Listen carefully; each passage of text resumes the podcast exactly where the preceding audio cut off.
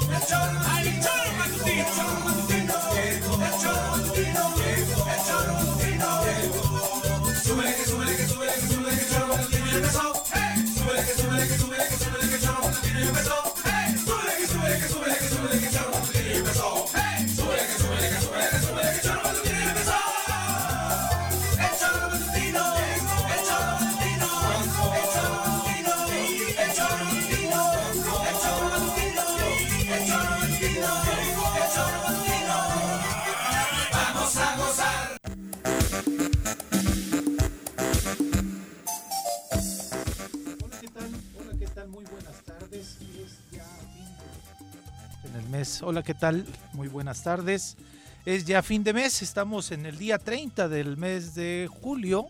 Siete meses ya se nos fueron de este año 2021 y pareciera que eh, con la carga que hemos tenido de aprender a vivir con esta pandemia, a algunos se les ha hecho esto que va del año un poco pesado, mucho pesado, con una carga emocional muy fuerte, eh, con una dinámica de vida distinta, pero, pero estamos ya pasando eh, la mitad del año, un mesecito más, y pues nos da mucho gusto estar aquí. Este mes tiene 31 días, o sea, nos falta otro, otro más mañana sábado para que empiece ya el mes de agosto, pero a nosotros nos da mucho gusto que nos estén acompañando hoy en el Cholo Matutino, aquí en todas las plataformas que tenemos por Facebook, por eh, YouTube, nuestra propia aplicación y a través de radiodesafío.com.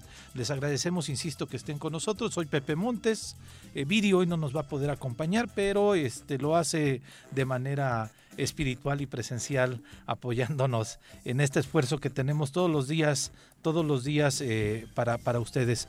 El día de hoy está acompañándome hasta este momento porque esperemos que llegue Carlitos en unos instantes, pero le damos la bienvenida a Sacbe Mayorga. ¿Cómo estás? Muy bien, qué gusto saludarte. Después de, a toda tu audiencia, a toda la audiencia, después de un rato. Después de un rato de no verte, ¿ah? Exactamente, unos añitos. Bueno, estuviste aquí apenas, ¿no?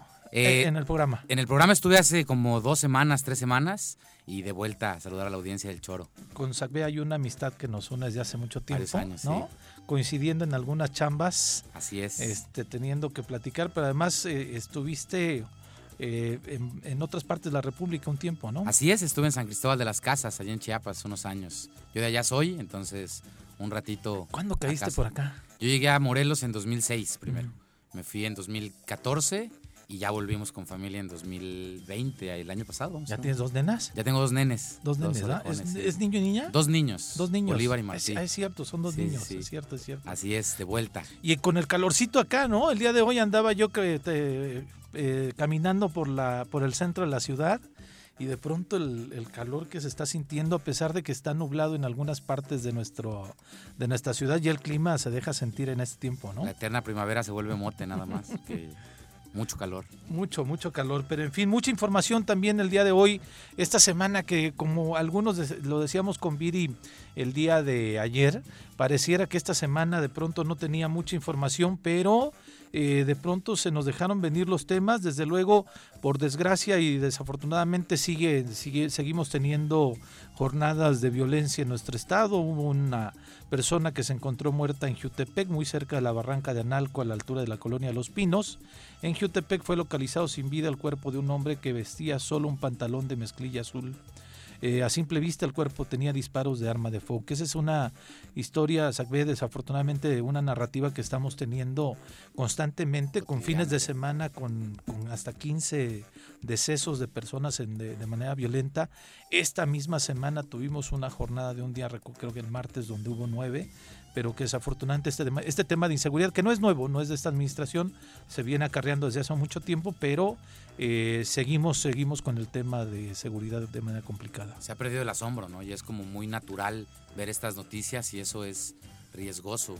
Sí, fíjate, y se, ha perdido el asombro y nos hemos acostumbrado a ello. La escena más escalofriante que, recordamos fue la de la semana pasada en, Río Mayo. Diana, Diana ¿no? Sí, es en Diana. Donde, bueno, este cuate te venía armado, el, el, que iba a ser asaltado traía un arma y terminó atacando a ellos y estos se, estrellan ante ante un vehículo. A plena luz del día. las, estábamos emitiendo, yo creo que estábamos a punto de salir del, de, de, aquí del Choro cuando vimos estas imágenes allá, 2, 3 de la tarde. ¿Quién no pasa a las 2, 3 de la tarde por día? Eh, hay tráfico a esa hora, ¿no? Y si hubiera clases, seguramente estarían ahí el flujo vehicular con todos los chicos de las salidas de las clases y demás, ¿no? Exactamente, exactamente. Bueno, pues este fin de semana, ¿qué será? Está el debate y afortunadamente vamos a poder platicar con el secretario del ayuntamiento en un instante más, porque eh, está la consulta esta consulta que está organizando el INE. Desde luego ya hemos hablado aquí en este espacio por bastante tiempo de los algunos eh, entre los pros, los contras sobre la consulta, de cuánto va a costar, en dónde estarán instaladas las casillas para que ustedes puedan ir a, acudir a, participar en este proceso democrático y de participación social que tendremos este domingo, que es inédito, pero en la vida cotidiana de la gente, ayer lo, lo debatíamos en una mesa también, el por qué una veda electoral en este tiempo en una consulta que pues no vas a incidir o no va a incidir directamente en un espacio para alguien que vaya a ocupar un cargo público.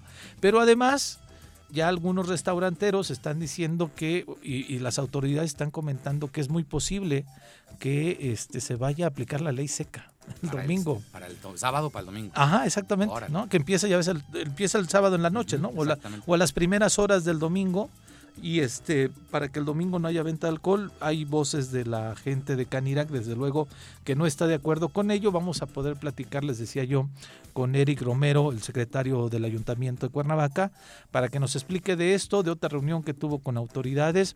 Y este, ¿tú qué opinas de la consulta? Pues varias perspectivas, ¿no? Por un lado es una fuercita política entre el INE y el gobierno federal, se volvió una pugna interesante entre ellos y, tuvo ese, adquirió ese tono y esa connotación política.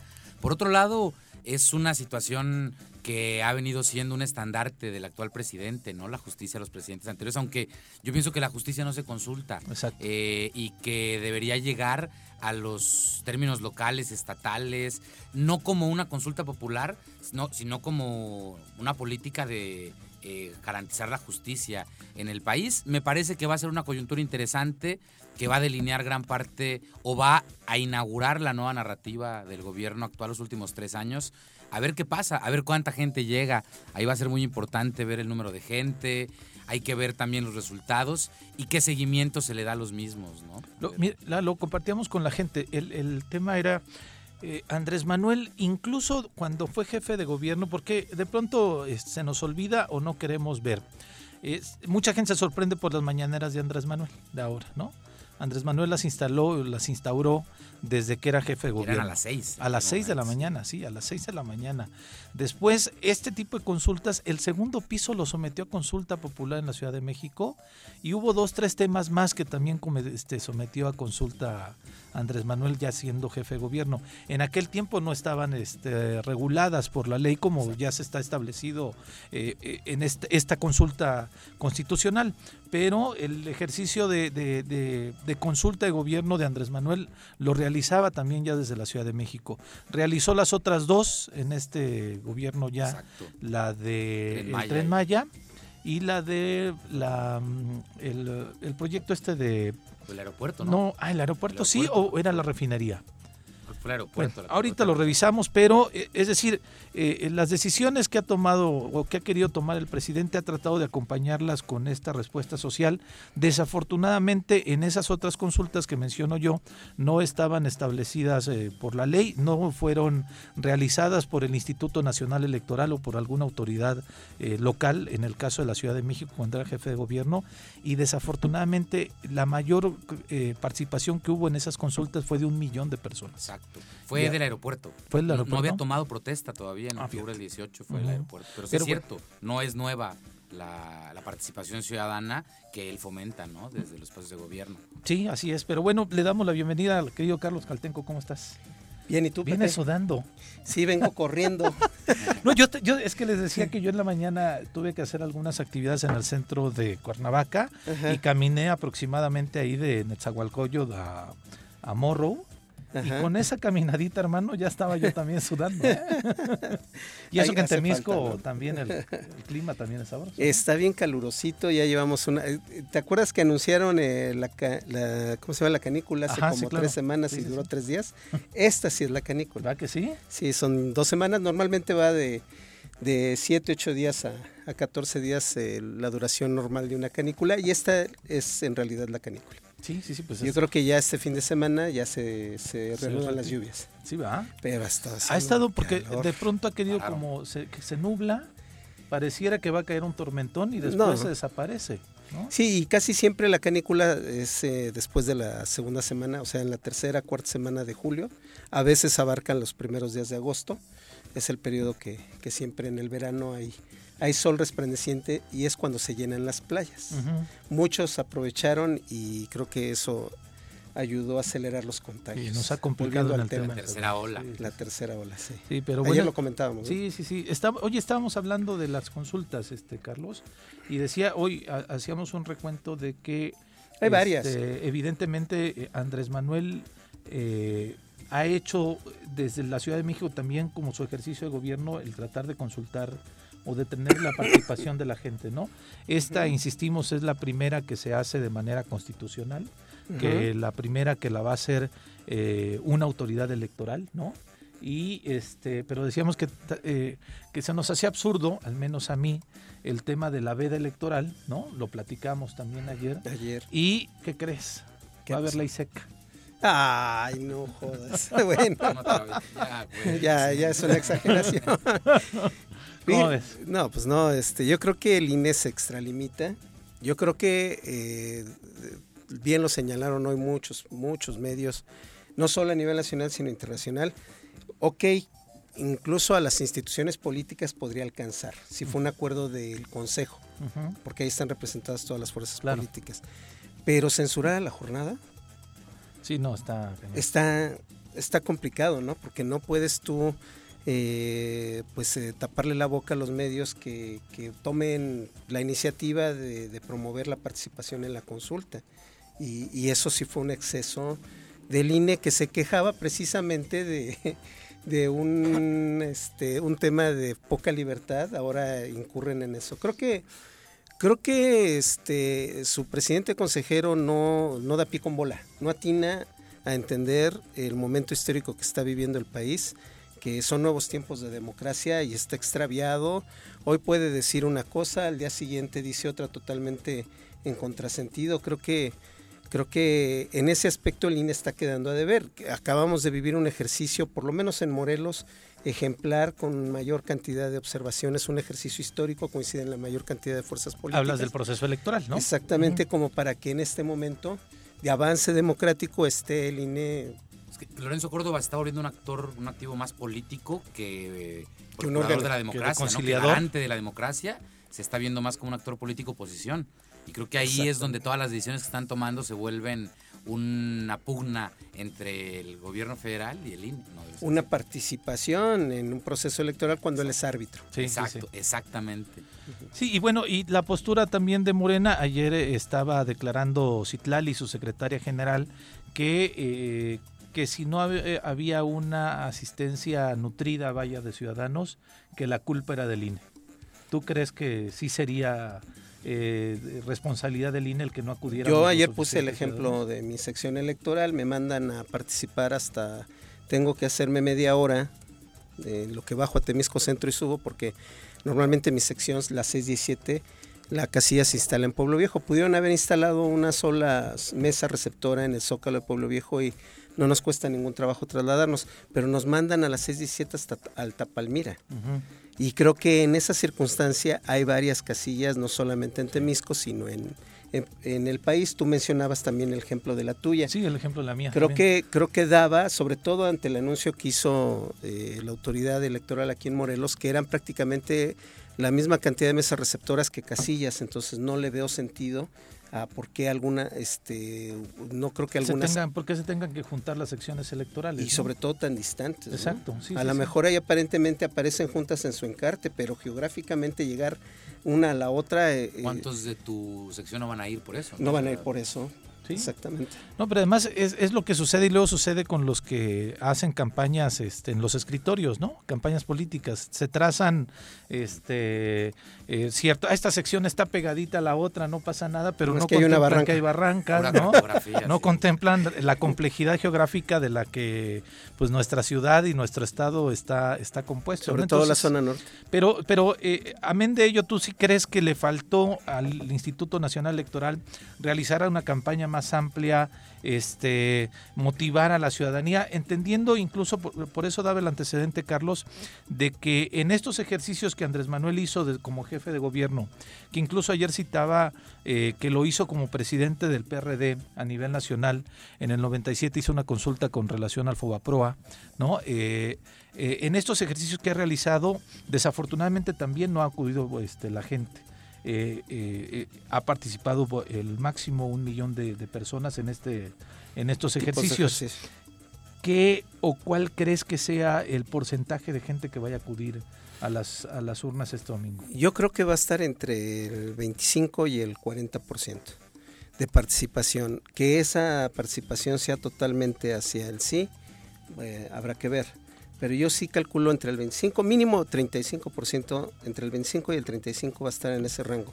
¿Por qué razón? Porque veo una ciudadanía mucho más politizada que hace 10, que hace eh, algunos años. Incluso recordarás el ejercicio que se hizo aquí en el estado con respecto al proyecto integral Morelos. Y tuvo una participación en todos los municipios, aun y cuando eh, la gente de eh, afectada, pretendía que fuera nada más en esa zona o que e incluso en los últimos momentos tomaron la decisión de no participar, que desde mi punto de vista fue un error porque se pudo ganar. Claro. Eh, creo que fue algo que muestra una ciudadanía, al menos en Morelos, más participativa. Más participativa. ha habido varias consultas. Se hizo una consulta, recordarás, en, en Mexicali con respecto a si se instalaba o se le otorgaba la concesión o no un pozo a una empresa refresquera cierto. Eh, y de bebidas este eh, alegres ¿no? de, alcance mundial y la población votó por el no y se respetó esa decisión. Entonces creo que estamos en una nueva etapa de la democracia en donde necesitamos nosotros eh, reforzar y afianzar los mecanismos de participación ciudadana, ya de una democracia más directa, más participativa y creo que esta vez la ciudadanía sí va a tener una participación mayor. ¿Tú qué crees que sí va a haber una participación? Yo creo que va a salir la gente a votar. Bien, hay muy poco tiempo de que pasó el último proceso electoral, o sea, eso genera un poco de costumbre democrática y el, presidente ha fomentado este ejercicio. O sea, yo creo que hoy la gente tiene muchísima más afinidad con salir a participar. Sí se está fomentando la participación ciudadana que hace dos años, que hace tres años, cuando en los gobiernos anteriores lo que se hacía era la consulta infantil. Yo recuerdo que no había muchos ejercicios de participación ciudadana. Yo creo que eso va a impactar. Aquí lo importante es lo vinculante, ¿no? O sea, qué tanto impacta en lo legal esta consulta y no se queda solo en lo sugerente, porque han habido muchos ejercicios, por ejemplo, en Chiapas, eh, el nombre de algún municipio en algún momento se sometió a consulta, pero bajo... Eh, la Ciudad de México. En, la Ciudad de México ah, también eh, se, han invocado... Exactamente. Bueno, luego fue, creo que sí, concurso, ¿no? Fue votación. Sí, fue un concurso. pero fue votación pública. Pero aquí es lo vinculante, porque creo que al haber cierto porcentaje de participación pública, la decisión que se toma adquiere dotes de vinculación, al menos es. en la ley de participación ciudadana. entonces, y creo que fue una acertada decisión, perdón que te interrumpa, de la Suprema Corte, porque recordemos que la Suprema Corte establece el fuero para los expresidentes.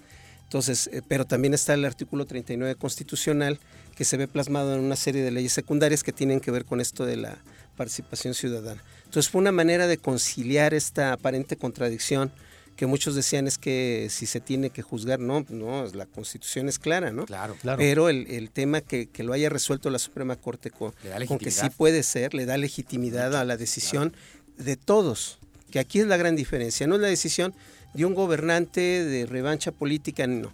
Es una decisión y un anhelo de los mexicanos si queremos o no que se haga justicia y que se siente un precedente de aquí en adelante. Y que sepamos que podemos incidir en las decisiones. O sea, Eso. si esto llega a los porcentajes en los que se vuelven obligatorias las decisiones, pues en nuestras manos van a estar muchas tomas de determinación y que muchos ni siquiera Ojalá, lo sabíamos, ¿no? Claro, claro. Sí, y- y insisto yo, quizá no estamos algunos de- completamente de acuerdo con el tema, ¿no?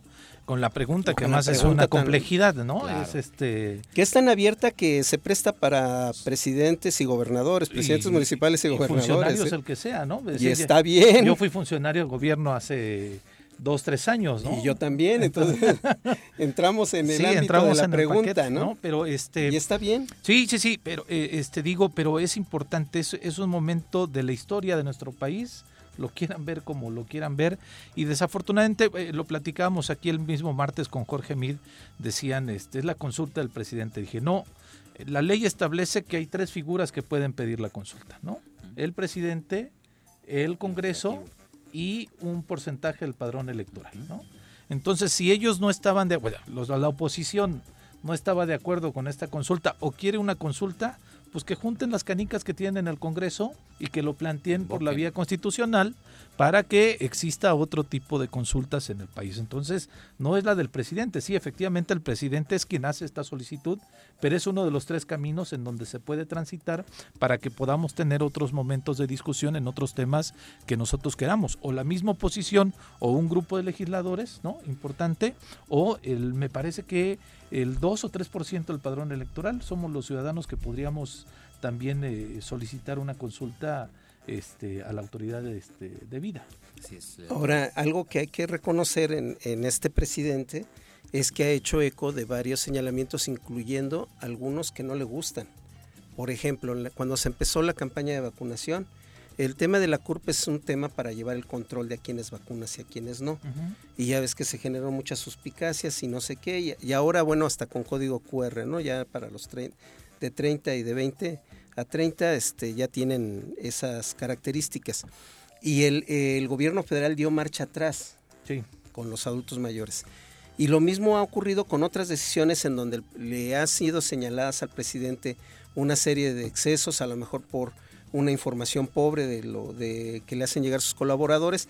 Acabamos de ver a Julio Astillero, Julio Hernández, Sí, claro. en, en la mañanera señalando, dice, no, yo no mentí, y aquí están mis fundamentos, y aquí está todo. Y este Que y- fue un buen encontronazo, ¿no? Ajá, y estamos viendo un, un ejercicio ya de incidencia de la ciudadanía en la toma de, de las decisiones al más alto nivel en este país. Entonces, esa es la inercia que no debemos perder y es la inercia que nos posibilita esta consulta. Aunque también es vivo el peje, también no es una estratagema, porque no es lo mismo decir no va el aeropuerto a decir los mexicanos no quieren que vaya al aeropuerto, ¿no? O sea, no es Claro. lo mismo decir vamos a enjuiciar a los presidentes, que la oposición lo va a tomar como Una como venganza, una venganza, vendetta. co- como una, un- un llegue de frente a decir una de las principales exigencias de la ciudadanía es que se juzguen, ¿no? Entonces, también es vivo utilizar esta consulta de participación ciudadana Para legitimar para su legitimar, porque aparte está acostumbrando al ejercicio democrático a apoyar sus decisiones, que eso electoralmente en el 24 va a ser oro y. Determinante. Y que Claro, viene, claro. antes del 24 viene el tema de la posible consulta con relación a su revocación de mandato, ¿no? El año que entra. Ajá, en marzo, ¿no? El año que entra, y ese también va a ser un ejercicio eh, bastante, interesante, interesante. donde la oposición se va a frotar las manos. Y donde Oye. puede salir a votar y pegarle al porcentaje. Exactamente. La, la oposición se está frotando las manos porque prácticamente pues fueron muy cerradas estas elecciones.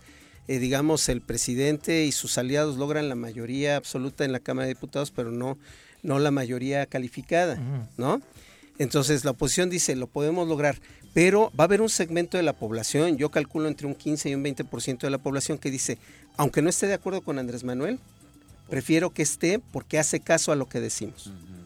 Y ahí es donde la, yo creo que la diferencia de, de esta situación que se dio en la elección inmediata anterior va a cambiar. Creo que el presidente va a sacar mucho mejores números que los que sacó su, su partido y la lista de aliados. Está ejercitando a su voto duro también, ¿no? Sí, salgan sí, cada sí. tres, cuatro meses a votar, salgan cada tres, Viene el proceso interno de Morena, o sea, es, es como una dinámica de, de, de, este, participación permanente de la sociedad. constante. Sí, y, y como, como, como bien lo dices, Carlos, yo creo que, por ejemplo, el resultado de Morena no es completamente lo que la sociedad palpa con relación a este a la, a la- a la figura del presidente, ¿no? Exacto. Porque las pugnas internas que se dieron en muchas partes del país eh, Le costaron. Sí, sí, le costaron eh, capital político a- al partido, ¿no? A Morena. Exacto. pero que hay un sector muy amplio de la población que este pues evidentemente eh, tiene mayor afinidad con Andrés Manuel, aunque algunos pues todavía mantienen una figura. Yo, yo, te- yo como lo he dicho aquí en el micrófono, yo no soy ni PG lover, Lover. ¿no? Pero tampoco Ni PG PG fóbico, ¿no? No, pero tampoco PG, este, no- no, no voy en contra de todas las del presidente, ¿no? Voy en algunas y le aplaudo y, o sea, yo sí prefiero que continúe, que culmine el proceso de este gobierno y si me lo preguntaran a mí, o sea, si yo voy a participar en marzo, voy a participar por el, por el que continúe Andrés Manuel. Y no por ello quiere decir que tampoco, tampoco soy militante morena, ¿no? Entonces, hay las, las, las diferencias en- con relación a esto. Lo que yo coincido en todos los sentidos y es, eh, evidentemente, la oposición está haciendo su trabajo de descalificar, de desalentar que vaya la gente este domingo Porque a implica votar. costos para sus actores. Sí, pero eh, ayer lo decía un amigo periodista, decía, pues si ya nos va a costar, pues vamos a participar, ¿no? Exacto. Y ayer me decía un amigo que no está metido en la política justamente cuando estábamos viendo el partido de México que ganó de, por cierto, 98. de milagro. Salcedo te odio. Este, si no inventes, cara. Este, eh, de pronto estamos platicando así y me dice, yo voy a ir a votar el domingo. Me sorprendió muchísimo, ¿no? Es un cuate que no está metido en, en- ni en la política, quizá no tiene esta cultura de estar informado y demás. Y le pregunto por qué y me dice, porque yo sí quiero que se, Que se haga justicia. que, pues no me dijo así, pero sí que se los, ¿no? A estos la- cuates. Casi, ¿no? Entonces, hay un ánimo social también con relación a la justicia y es que en nuestro país hemos estado tan acostumbrados a que el poder político A la Es impunidad. intocable. eh, tenga ese tema de, de- de ser Es intocable. hasta morbo, ¿no? Es ¿no? decir, órale, le van a dar a un exgobernante a ver qué pasa. ¿no? Y porque además también era impensable lo de quitarle la, la, la lana que recibían los expresidentes y ya no la reciben por una decisión del propio Andrés Manuel López Obrador, ¿no? Entonces, eso era como, son las figuras impolutas, son los, este, pues las mafias del poder, como así lo dice La Manuel, impunidad. la El impunidad tema es la impunidad. Sí. porque creo que, que el, eh, el hecho de que, de que la delincuencia eh, en nuestro país tenga los niveles que tiene, tenga la sofisticación que tiene, pero también el nivel de barbarie que tiene es en buena medida porque se fomenta la impunidad. Y la volvieron insostenible. o sea, Esta es la segunda ola porque fue inevitable cuando cayó Duarte, cuando cayeron eh, todos los Golden Boys que tenía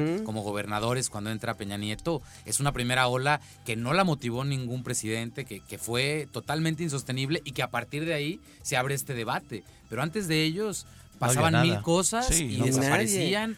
¿Y cuántos se nos han olvidado? Se han quedado en el tintero, quizás hasta con más responsabilidad.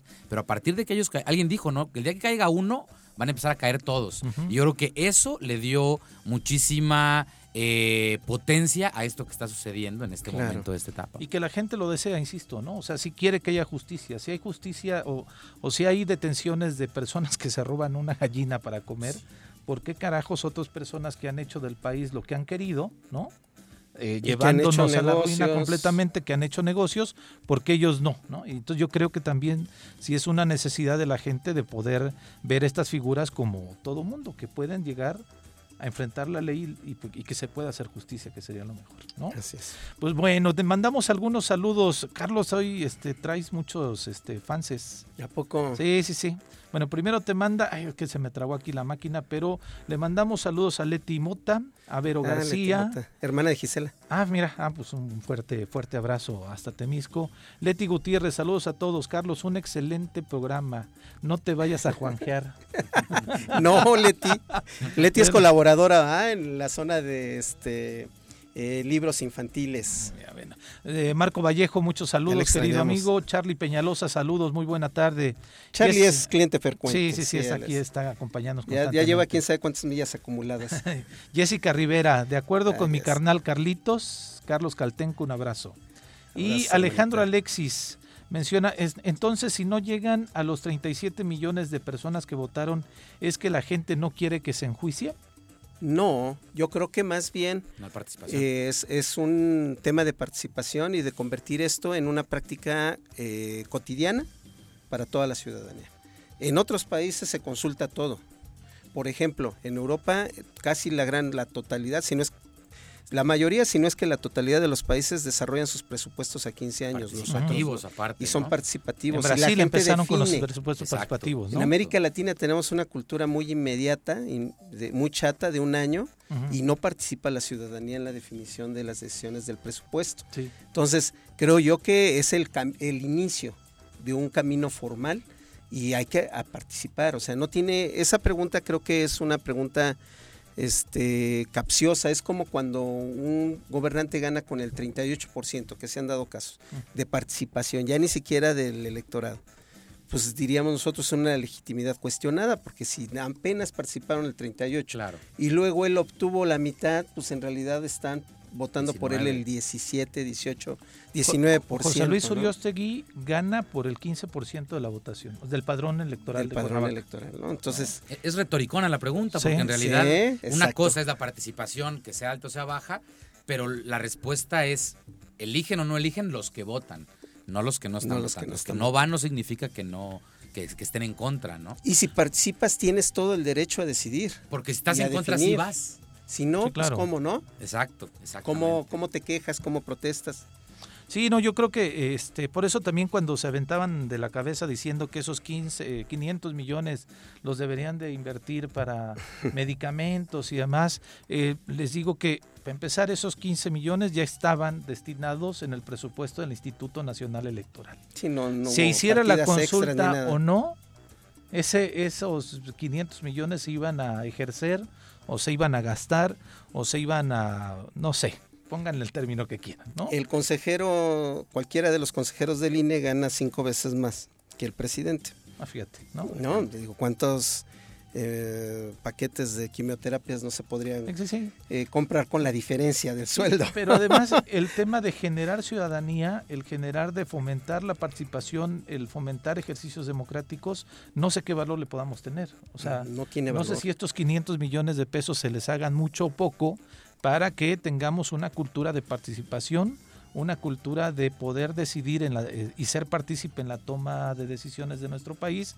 A mí me parece que el ejercicio de, poder fomentar la participación ciudadana y fomentar la democracia este, están muy bien invertidos ese dinero que, se va que se va a ejercer en el proceso de este próximo de este próximo domingo, ¿no? Claro, si nos ayuda a construir una mejor ciudadanía, creo que y creo que lo está haciendo.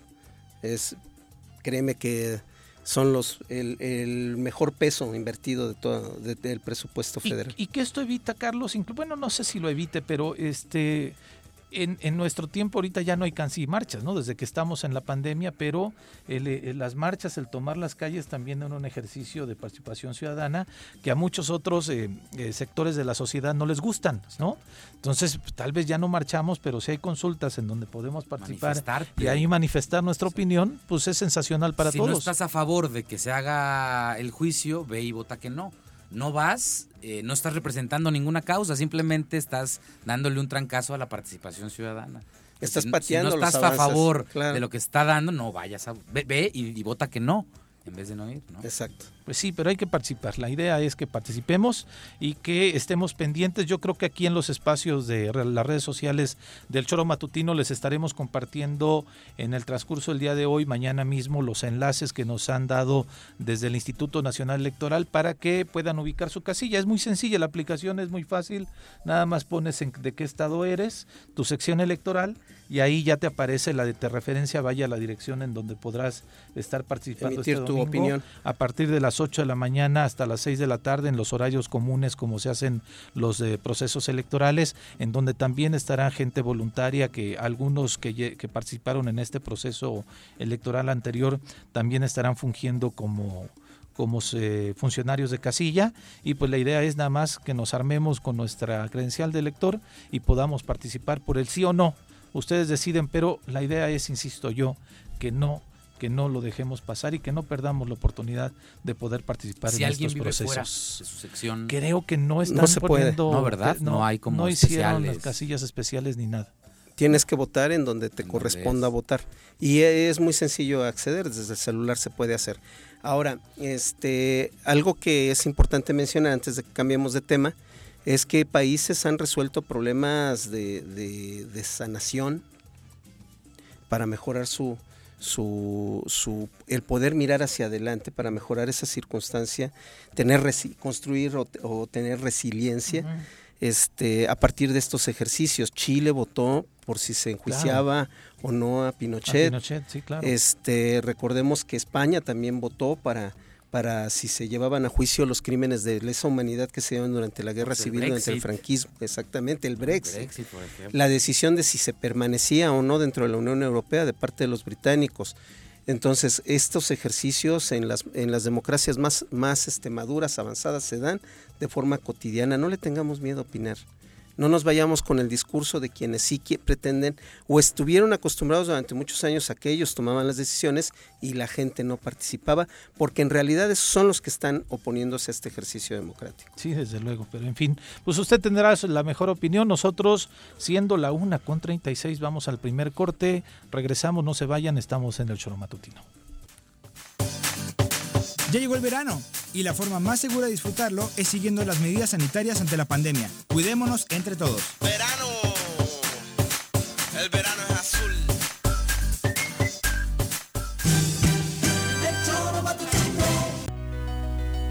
En Morelos las y los diputados están cumpliéndole a la ciudadanía.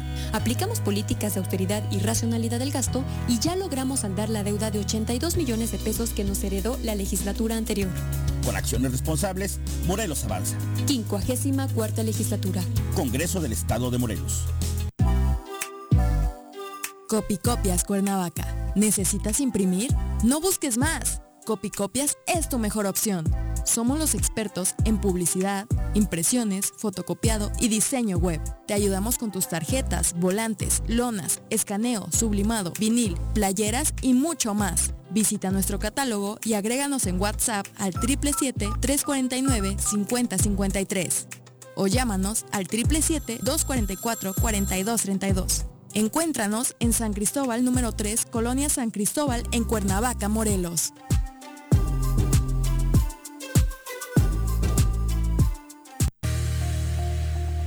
En Jutepec es indispensable continuar con las normas básicas de la buena higiene. Lava periódicamente las manos. Evita tocarte los ojos, nariz y boca. Al toser o estornudar, cubre la boca y nariz con el codo flexionado. Limpia y desinfecta frecuentemente las superficies. Es tarea de todos combatir al COVID-19. Cafetería, tienda y restaurante Punto Sano. Contamos con comida vegana y vegetariana, porque nos preocupamos por tu salud.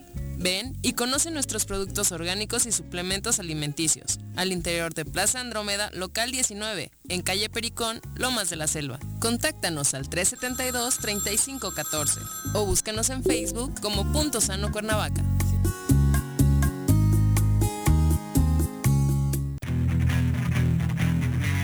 ¿Te gustan los caballos? ¿Tienes uno? ¿Sabes montar? ¿No? ¿Quieres aprender? Conoce los beneficios de hacerlo en Rancho de la Media Luna en Huitzilac. Contáctanos al 777-155-1062.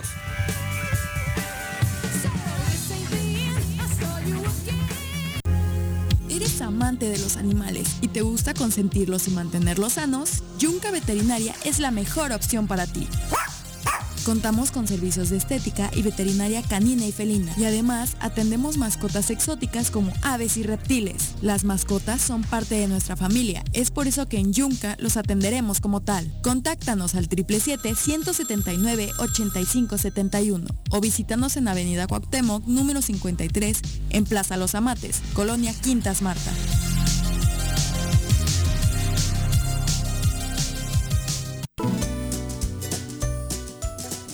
El color del semáforo, debemos seguir protegiendo nuestra salud ante el COVID-19. Aunque estés vacunado, mantén el uso del cubrebocas en todos los espacios compartidos. Te cuidas tú, nos cuidamos todos. Ayuntamiento de Cuernavaca. Amiga y amigo comerciante de Emiliano Zapata, recuerda que tu establecimiento y todos los del municipio deberán contar con gel antibacterial, tapete sanitizante, divisiones protectoras, además del uso de cubrebocas dentro y fuera de tu negocio. Con estas acciones disminuimos los contagios por COVID-19 y garantizamos el funcionamiento de todos los establecimientos en Emiliano Zapata. Ahí viene una ola. Ahí viene otra ola. Ahí viene otra ola. Que no te agarre la tercera ola en este verano. Mantén firmes las medidas sanitarias y usa cubrebocas. Cuídate y cuidémonos todos.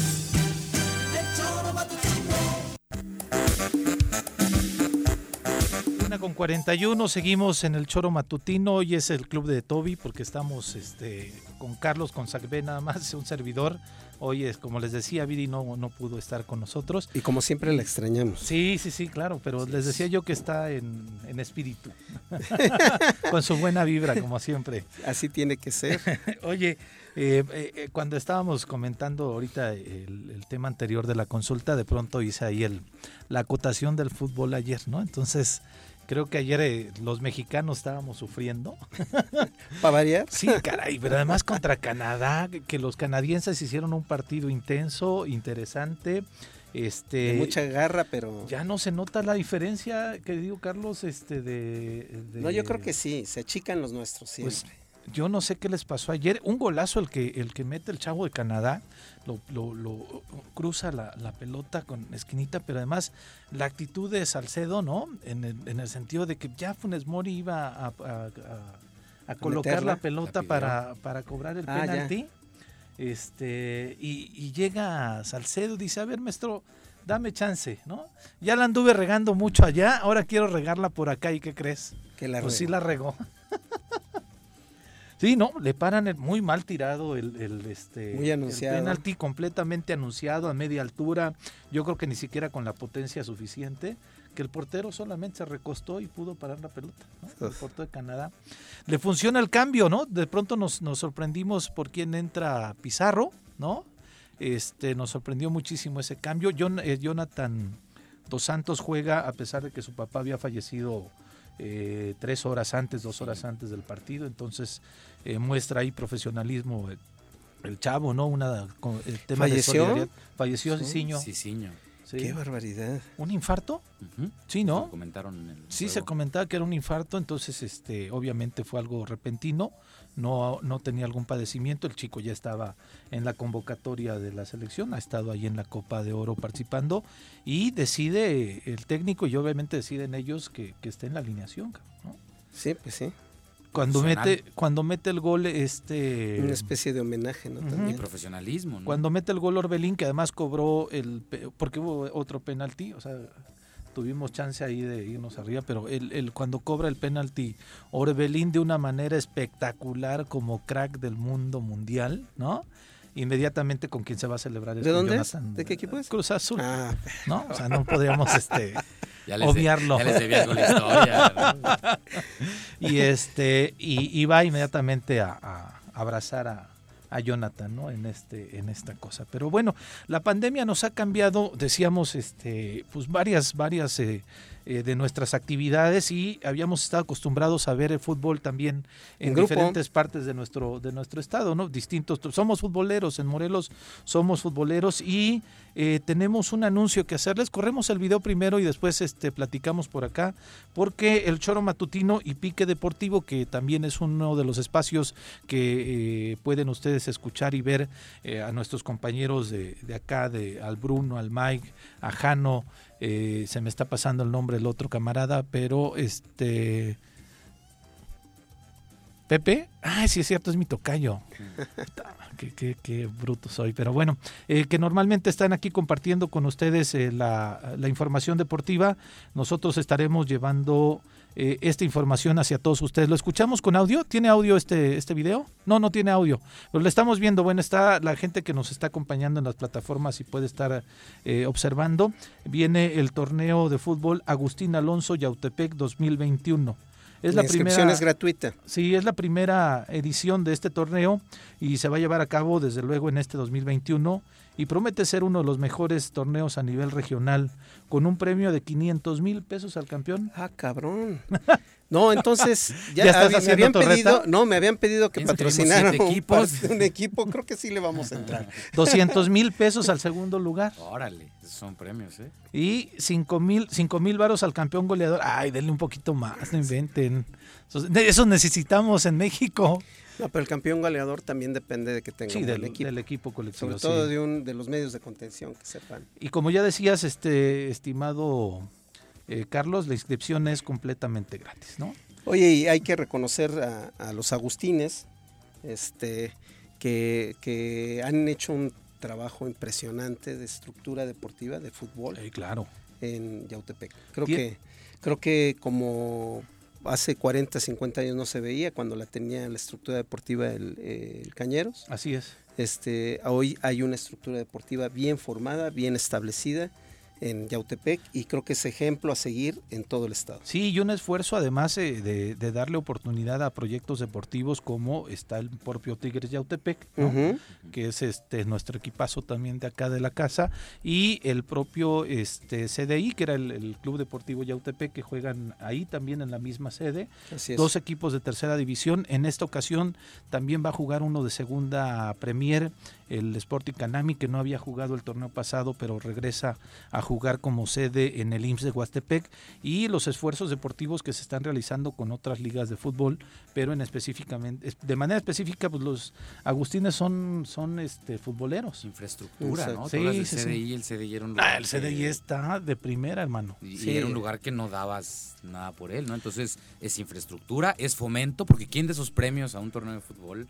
Nadie, o sea, es fomento. Y, y Es aparte, escuela. Es escuela y, y es una política que previene, ¿no? O sea, no solo se queda en la activación física. Sí, y que de integración familiar y demás. Bueno, si ustedes están eh, queriendo participar en este torneo, Agustín Alonso, la que es su primera edición en la categoría libre. ¿Cuándo se eh, acaban? El cierre de registros es el 31 de agosto, es decir, tenemos Pasado ya... mañana. la- No, mañana. No, mañana Ah, no. empieza. No, ma- mañana es de julio. Hasta el 31 de agosto. Ah, hasta el 31 de agosto. O sea, tenemos todavía este mes con el día Ah, de, de mañana este, para poderse inscribir. El sorteo para eh, el inicio del torneo será el 10 de septiembre y eh, pues desde luego a toda la banda futbolera que ya quería y extrañaba ver fútbol en las canchas de nuestro querido estado, pues los invitamos a que pues se inscriban en este en este torneo. Pon el video de nuevo para que lo pueda ver nuestra nuestra audiencia de, eh, de- y que vienen ahí los datos eh, muy puntuales de lo que nos ofrece este video. Les recordamos eh, para que nada más eh, pues haya una motivación todavía extra, ¿no, mi querido Carlos? 500 mil pesos al campeón, o sea, es una buena lanita. Sí. ¿No? Es un medio kilo. 200 mil pesos al segundo lugar y el campeón goleador 5 mil pesos en este torneo que además la inscripción y todo, como decíamos, es completamente gratis. Gratis. Una pregunta, ¿dónde se va a jugar? Pues yo creo que van a tener eh, sus propias sedes también los equipos. ¿Los equipos? dependiendo, yo creo que dependiendo lo, lo- la, la cantidad de equipos que se inscriban, este, cada quien presentará sus primeras sedes. Imagino yo que las finales ya las harán en el municipio de Yautepec, ¿no? En este Hay escenario. varios campos. Sí, San Carlos, hay Huastepec. en San Carlos hay dos canchitas, Sí, una más grande, la otra está más chirris, ¿no? Está la de, todavía antes de San Carlos, entrando por aquí después de Cañón de Lobos. Hay una cancha que está del lado, del lado derecho. Atrás de Huastepec de la iglesia hay una cancha. Así es, ¿no? Entonces, yo creo que las finales las jugarán allá. Ya podremos hablar después quizá con Agustín Alonso la siguiente semana para que nos expliquen a detalle este los, eh, los pormenores y esos puntos finos que estaremos eh, realizando en este torneo que se realizará en el municipio, en el, bueno, la convocatoria sale del municipio de Yautepec, torneo de fútbol Agustín Alonso. Pero bueno, tú estuviste trabajando en el Congreso un buen rato, ¿no? Estuve en el Congreso del Estado, 2012, 2014 más o Y menos. tenías, eh, eh, de pronto te hiciste cargo, ¿tú fuiste parlamentario juvenil? Estuve en el Instituto de la Juventud, en una dirección, Democracia y Ciudadanía y Democracia. Estuve en el Instituto, en el Congreso, estaba con Movimiento Ciudadano en el grupo parlamentario y en la. Junta. Y, pero le diste seguimiento al Parlamento Juvenil, ¿no? Sí, sí, sí, pues desde el Instituto organizamos un, par- un Parlamento. Juvenil en 2014.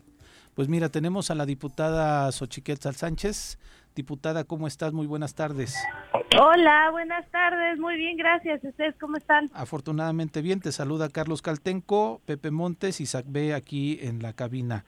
Eh, está eh, por emitirse la convocatoria, ya está la convocatoria realizada. ¿En qué va lo del Parlamento Juvenil para este año, diputada? Ya está, de hecho, comentarles que el día de hoy se cierra a las 12 de, de la noche, las 24 horas entonces, pues esperamos que se terminen de inscribir hoy los chavos de todo el estado. Eh, como les he comentado, los eh, demás años ha sido distinto, eh, lo hemos realizado muy parecido al Congreso de la Unión, ha sido diferente. Anteriormente, pues sí, no me dejarán mentir, era de foto y no se trabajaba pues tanto con las propuestas de los chavos, de hecho ni siquiera se trabajaban propuestas reales y estos dos años se hizo eso, eh, los chavos trabajaban realmente, trabajaron realmente sus propuestas con los temas distintos, son eh, 14 temas y esos 14 temas pues los, los trabajamos con los diputados reales, entonces se espera que este año sea igual nada más que pues este año el semáforo sí nos deja, nos permite trabajar con ellos presencialmente, claro, con medidas pues muy cuidadosamente y todo, pero pues ya no va a ser como el año pasado que lo hicimos todo virtual, ya nada más a la segunda etapa que presentaron todo en, en pleno pero sus capacitaciones las realizaron virtuales y este año no, este año las dos etapas se van a realizar presenciales, entonces pues esperamos que el día de hoy se terminen de escribir los chavos, inscribir los chavos. Xochiquetzal, mucho gusto, Sacbe Mayorga de este lado. Eh, qué bueno que se estén eh, dando continuidad a estos procesos de participación juvenil. Me gustaría saber de los 14 temas y de toda la participación de las y los jóvenes que ha tenido este Parlamento, ¿cuáles son los temas que más le llaman la atención a las juventudes morelenses? ¿Cuáles son los que Fíjate que no ha habido un tema en específico. Se, en los dos años fue eh, distinto. el primer año, por ejemplo, no tuvimos, eh, no se inscribieron tantos en diversidad, tampoco se inscribieron tantos en deporte, pero el segundo año tuvimos en deporte alrededor de 10 chavos, eh, igual en el segundo año en todos los temas estaban como parejitos, entonces creo que no ha habido un tema en sí en el que se enfoquen, todas las mesas se llenan, entonces yo creo que los jóvenes nos preocupamos por todos los temas, queremos estar involucrados en todo. Y creo que esta es una buena oportunidad para que participemos en eso. Hoy, hoy es el último día que se inscriben y qué es lo que sigue, qué, qué pasa a partir de ahí, cuánta gente estás pensando que se puedan llegar a inscribir, eh, diputada. Sí, sí, sí, hoy es el último día, como les comento, a las 12 se cierra la convocatoria. Eh, en la segunda etapa eh, ya se presentan, lo, se seleccionan a los chavos. Yo espero que se inscriban más de 60 porque hemos tenido ese, esa respuesta los demás años. Eh, hemos tenido la oportunidad de escoger dos jóvenes por municipio. Entonces, pues yo espero que este año sea lo mismo, que se represente cada municipio en el Congreso del Estado. Se eligen 30 diputados juveniles. Eh, para hicimos esto para que lo de los 30 para que pues los se involucren los la mayoría de los municipios. Entonces, pues ojalá este año sea así, este año pues se sigan inscribiendo cada uno, ¿no? Se sientan representados todos los municipios.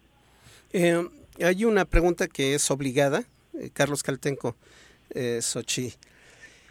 Eh, ¿Esto se traduce en, iniciativas? es decir, ¿ha habido algún ejemplo desde que se hace el Parlamento infantil en el que tú o juvenil. o, en el que perdón en el que el Congreso del Estado lo retome alguna de las iniciativas y se traduzca en una reforma en una ley eh, tiene sentido porque sería muy importante que esto se tradujera realmente eh, y se aterrizara en la definición de políticas públicas para los jóvenes.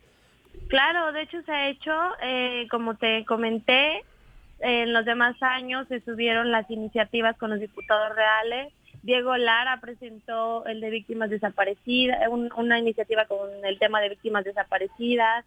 eh, por Cayo también, él, estuvo los dos años, me parece, uno con eh, defendiendo a las mujeres, eh, con el tema de violencia de género, y en el otro estuvo con el tema, si no me equivoco, de...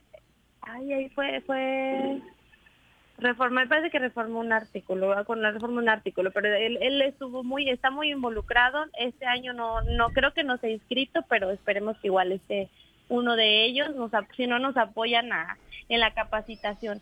Esto es lo padre de este Parlamento, que queremos que jóvenes eh, apoyen a jóvenes. Valdrá la pena ver que, pues, evidentemente el, tiempo legislativo a ustedes ya se les está acabando, les va a restar un mes. un mes solamente para poder seguir ahí. Valdrá la pena poder ver cómo eh, eh, evidentemente todavía no sabemos quién va a tener la Comisión de Juventud en el siguiente Congreso, pero sí estaría, sería importante para que tuviera este objeto social, ¿no? Esta trascendencia. Que defina la agenda. que invitaran a los diputados o algo así. No sé si están pensando algo similar, diputada. Sí, pues a mí te voy a decir una cosa y creo que te lo conté ya varias veces. Me entregaron la Comisión de Juventud con una hoja de trabajo, o sea, no hicieron absolutamente nada. Entonces yo creo que es una, es una comisión que se puede trabajar muchísimo. Yo creo que piensan que nosotros no hacemos nada, no, no, no tienen fe en los jóvenes, en lo que vamos a hacer. Y pues, como lo he dicho en muchos lugares, eh, no solo somos el futuro, ¿no? Somos el presente también. Entonces queremos estar involucrados y pues es hacerlo, es trabajar realmente. Entonces ojalá y la, el diputado que tenga esta comisión pues siga trabajando el Parlamento como hasta ahorita lo hemos hecho. El Parlamento eh, me tocó hacerle todo, absolutamente todo, desde, o sea, cada punto de, que, se saca de la convocatoria porque no estaba. Este, hicimos igual lo de el consejo porque no se creó, eso no, no estaba tampoco. Entonces, como te comento, la, la Comisión de Juventud no, no le daban la importancia que se le tiene que dar pues este pues muchas felicidades por el trabajo que has estado realizando diputada. Por último quizá cambiándote el tema eh, de conversación pero que tiene que ver con el Congreso.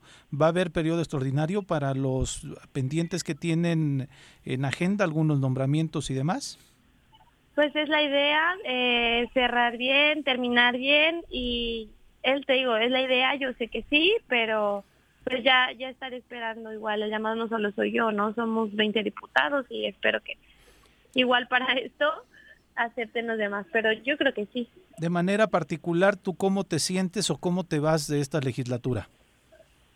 De manera particular, te comento que se hizo todo, como lo he dicho en varios lugares, mi trabajo es el que ha demostrado lo que, lo que se prometió desde un principio eh, y ha sido así, ¿no? Lo que, se, lo que se prometió se ha cumplido. Entonces yo me voy contenta, las dos comisiones que se me dieron eh, se trabajaron muy bien. Aparte me involucré en, todas en las que, casi todas en las que están en el Congreso y, y si no, si no estaba dentro de, pues yo, yo trataba de, de, buscar ahí meterme, ¿no? Pero pues la cosa era pues ver bien a mi estado, ver bien a mi distrito, y, pues yo me voy muy contenta de lo que se hizo, a pesar de ser la más joven a nivel historia dentro del Congreso, pues yo creo que se trabajó muy bien. Fíjate que aquí en la mesa hemos, hemos este, comentado muchas veces, Xochiquetzale, que este, esta legislatura eh, nos quedaba de ver porque sufrió una parálisis prácticamente dos años y cuando se vinieron todos los pendientes que tenían que deshogar, y que creo que se hizo con una buena voluntad política de todos, pues nos llevamos gratas sorpresas porque, porque dijimos, bueno, no entendíamos cómo es que se hubieran atorado tanto estas cuestiones cuando al final pues eh, a muchos nos taparon la boca, ¿no? Y, y sobre todo pues, han tocado temas que siempre han sido cuestionadísimos, las famosas pensiones, ustedes hicieron pensiones de conforme a derecho de trabajadores de, del al servicio del Estado que, ya habían logrado sus derechos para poderse jubilar, hicieron los nombramientos de, los magistrados, creo que ninguno de ellos es cuestionable, al contrario, creo que la ciudadanía recibió igual los, a los consejeros del IMIPE, Eh, en fin, creo que han, han hecho en estos dos últimos meses un excelente trabajo que, pudieron haberlo hecho y, y sí se los comento todos los tres años. Este, eso, bueno, ayuda porque pues, la verdad es que de eso a llevarse una, una, este, digamos, nada de críticas. creo que creo que es una buena manera de salir. Eh, eh, creo que eh, ¿qué, podrías tú comentarles en ese sentido a, quienes los van a suceder en, a partir de septiembre? Mira, yo particularmente desde que entré, digo, es algo que se puede escuchar tal vez eh, tonto, pero el que se lleven bien desde un principio todos cuenta mucho. Para empezar es, es el ambiente en el que vas a estar viviendo tres años y es algo que yo tomé en cuenta desde el primer día, ¿no? Se tienen que llevar bien todos. O sea, no es de que, como decía una diputada, no vas al Congreso a ser amigos, vas a trabajar, pero pues sí, sí estás mayor tiempo, los tres años con ellos que con tu familia. Entonces, pues sí es lo primero que se lleven bien, ¿no? La otra, que no sean egoístas y que piensen en la gente del estado de Morelos, no, no en, en beneficios personales. Eso lo hice pues particularmente eh, yo, ¿no? Te digo, yo no puedo hablar por los demás diputados, pero pues es, es pensar que vas a trabajar, no vas a sentarte a tomar la foto, no vas a, no llegas al Congreso a hacerte rico, lo he dicho. El que llega a trabajar es porque, es porque quiere, ¿no?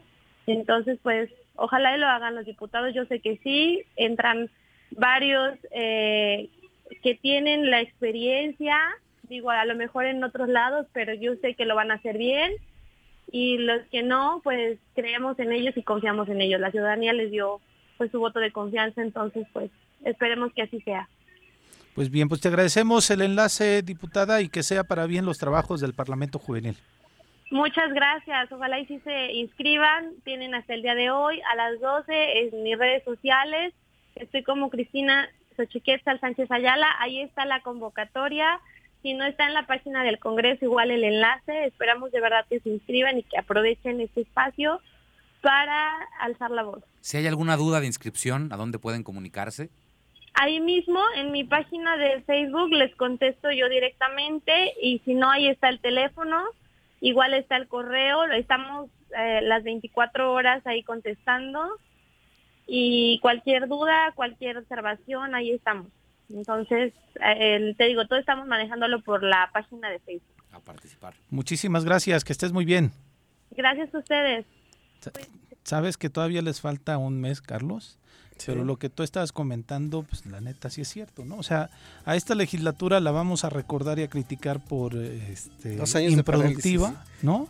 Que no se avanzaron, pero no se están yendo como se fueron los anteriores, ¿no? Porque los otros se fueron con un halo de corrupción, con un halo de reparto de lana escandaloso y al menos esta legislatura, bueno, ya sería el colmo, ¿no? También.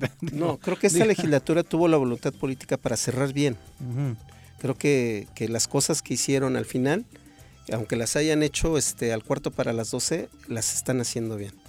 Yo, por eso digo, todavía les falta un mes, no la vayan a... ¿no? Bueno, los, decisiones fuertes. Los temas más escabrosos creo que los brincaron bien. Sí, sí, sí, los Tienen que ver con el los magistrados, el, tema del IMIPE, el tema de, de la, de la ESAF, y este y, las jubilaciones, ¿no? Y pensiones que normalmente son recompensas para los familiares y cercanos o que habían nos mal habían mal acostumbrado a este tipo de pensiones doradas. Creo que creo que se están despidiendo bien, que no lo pierdan, como bien dices. Sí, que en este mes no vayan a El último minuto dura 60 segundos, ¿no? Y los canadienses ayer lo vieron. Sí, exactamente. Las dos con cuatro vamos a nuestro segundo bloque comercial. Sí paso, sí paso, está el verde.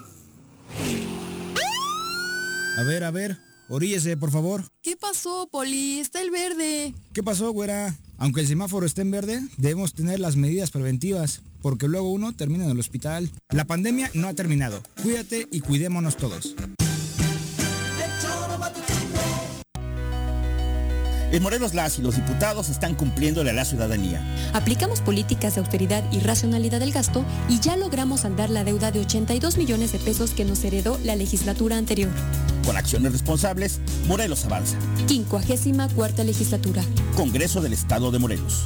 El dengue, y chikungunya son enfermedades prevenibles. La Dirección de Salud de Jutepec te invita a participar en las jornadas de descacharrización para eliminar todos aquellos recipientes que pudieran servir como criaderos de mosquitos. Más información en el número de teléfono 777-309-1609.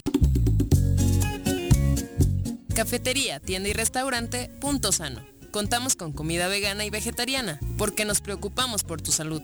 Ven y conoce nuestros productos orgánicos y suplementos alimenticios, al interior de Plaza Andrómeda, local 19, en calle Pericón, Lomas de la Selva. Contáctanos al 372-3514 o búscanos en Facebook como Punto Sano Cuernavaca.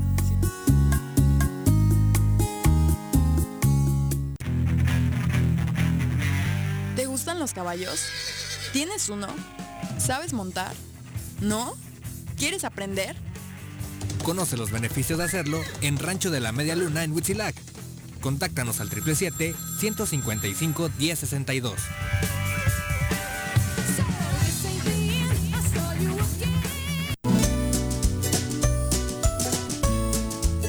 Temporada de lluvias ha iniciado. No tienes basura sobre calles y avenidas. Juntos podemos prevenir inundaciones y encharcamientos evitando taponar las rejillas de la red pluvial de la ciudad. Mantente atento a las recomendaciones de la Subsecretaría de Protección Civil. Cuernavaca limpia, ordenada y verde es tarea de todos. Ayuntamiento de Cuernavaca. Amiga y amigo comerciante de Emiliano Zapata, recuerda que tu establecimiento y todos los del municipio deberán contar con gel antibacterial, tapete sanitizante, divisiones protectoras, además del uso de cubrebocas dentro y fuera de tu negocio. Con estas acciones disminuimos los contagios por COVID-19 y garantizamos el funcionamiento de todos los establecimientos en Emiliano Zapata. ¿Te gustó estar un año encerrado en casa? Sabemos que no. Sigue cuidándote y evitemos el regreso al semáforo rojo. Lava tus manos, usa gel antibacterial, mantén sana distancia y utiliza cubrebocas. Cuidémonos entre todos.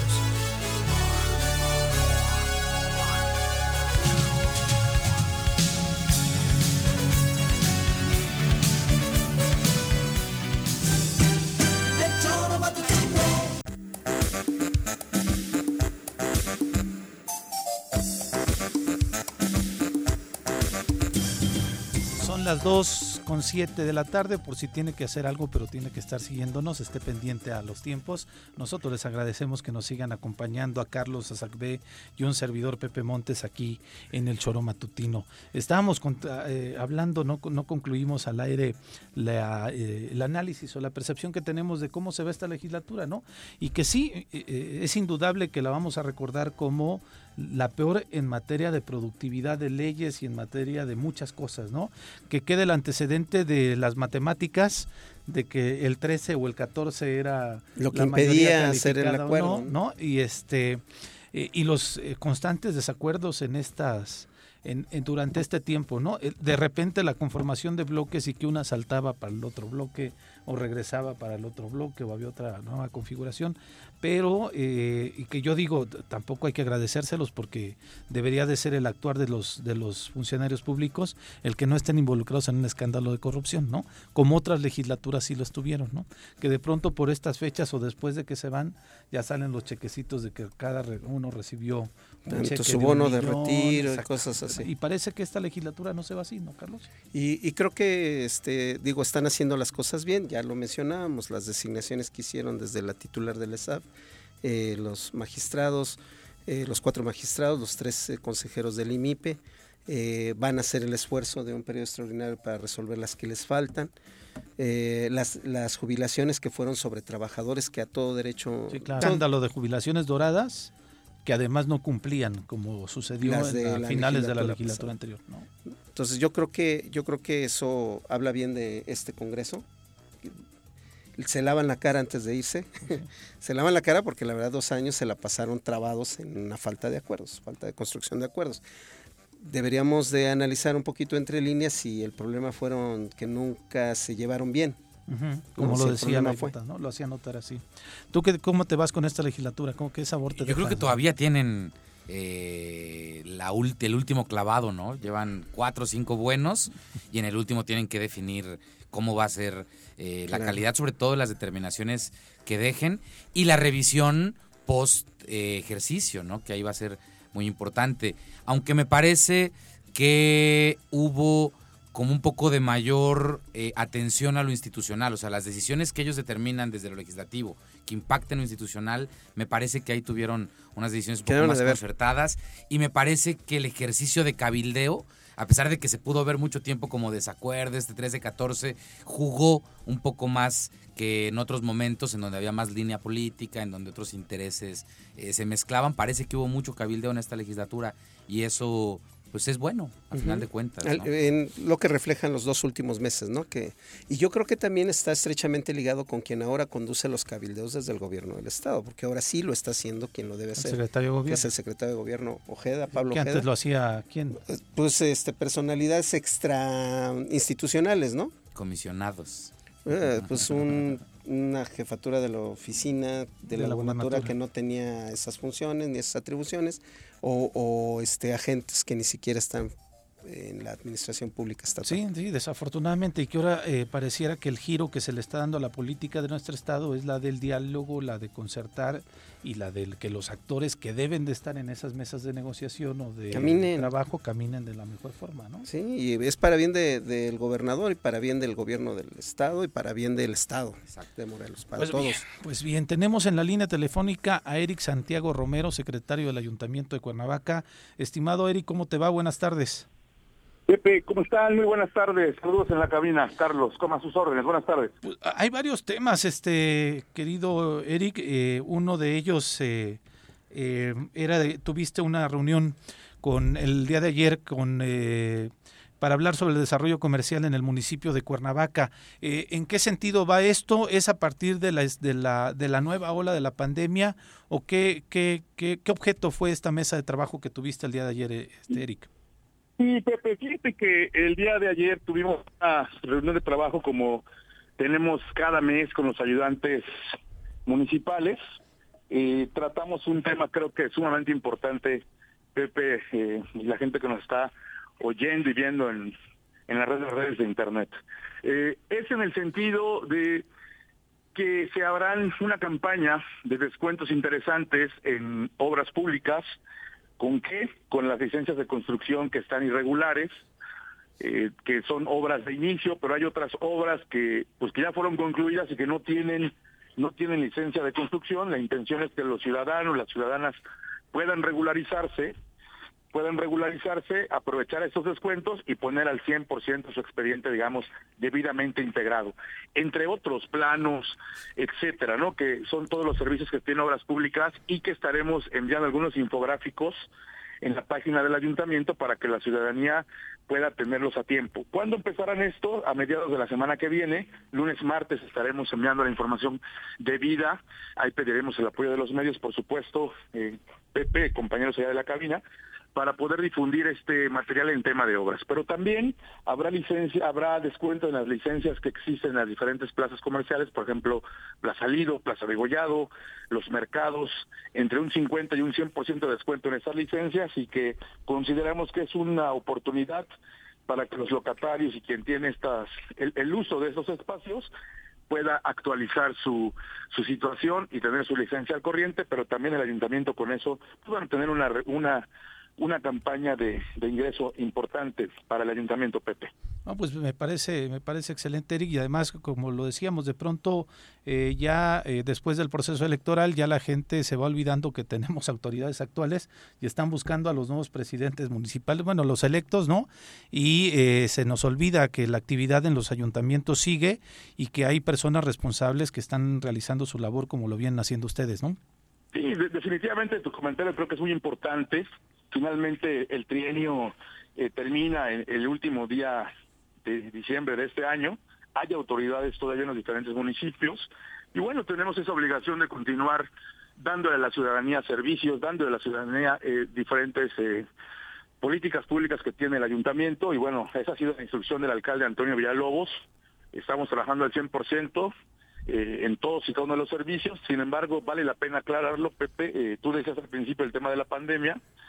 La pandemia no se ha ido, la pandemia está. Es verdad que se ha avanzado en la, vacunación en los diferentes rangos de edad.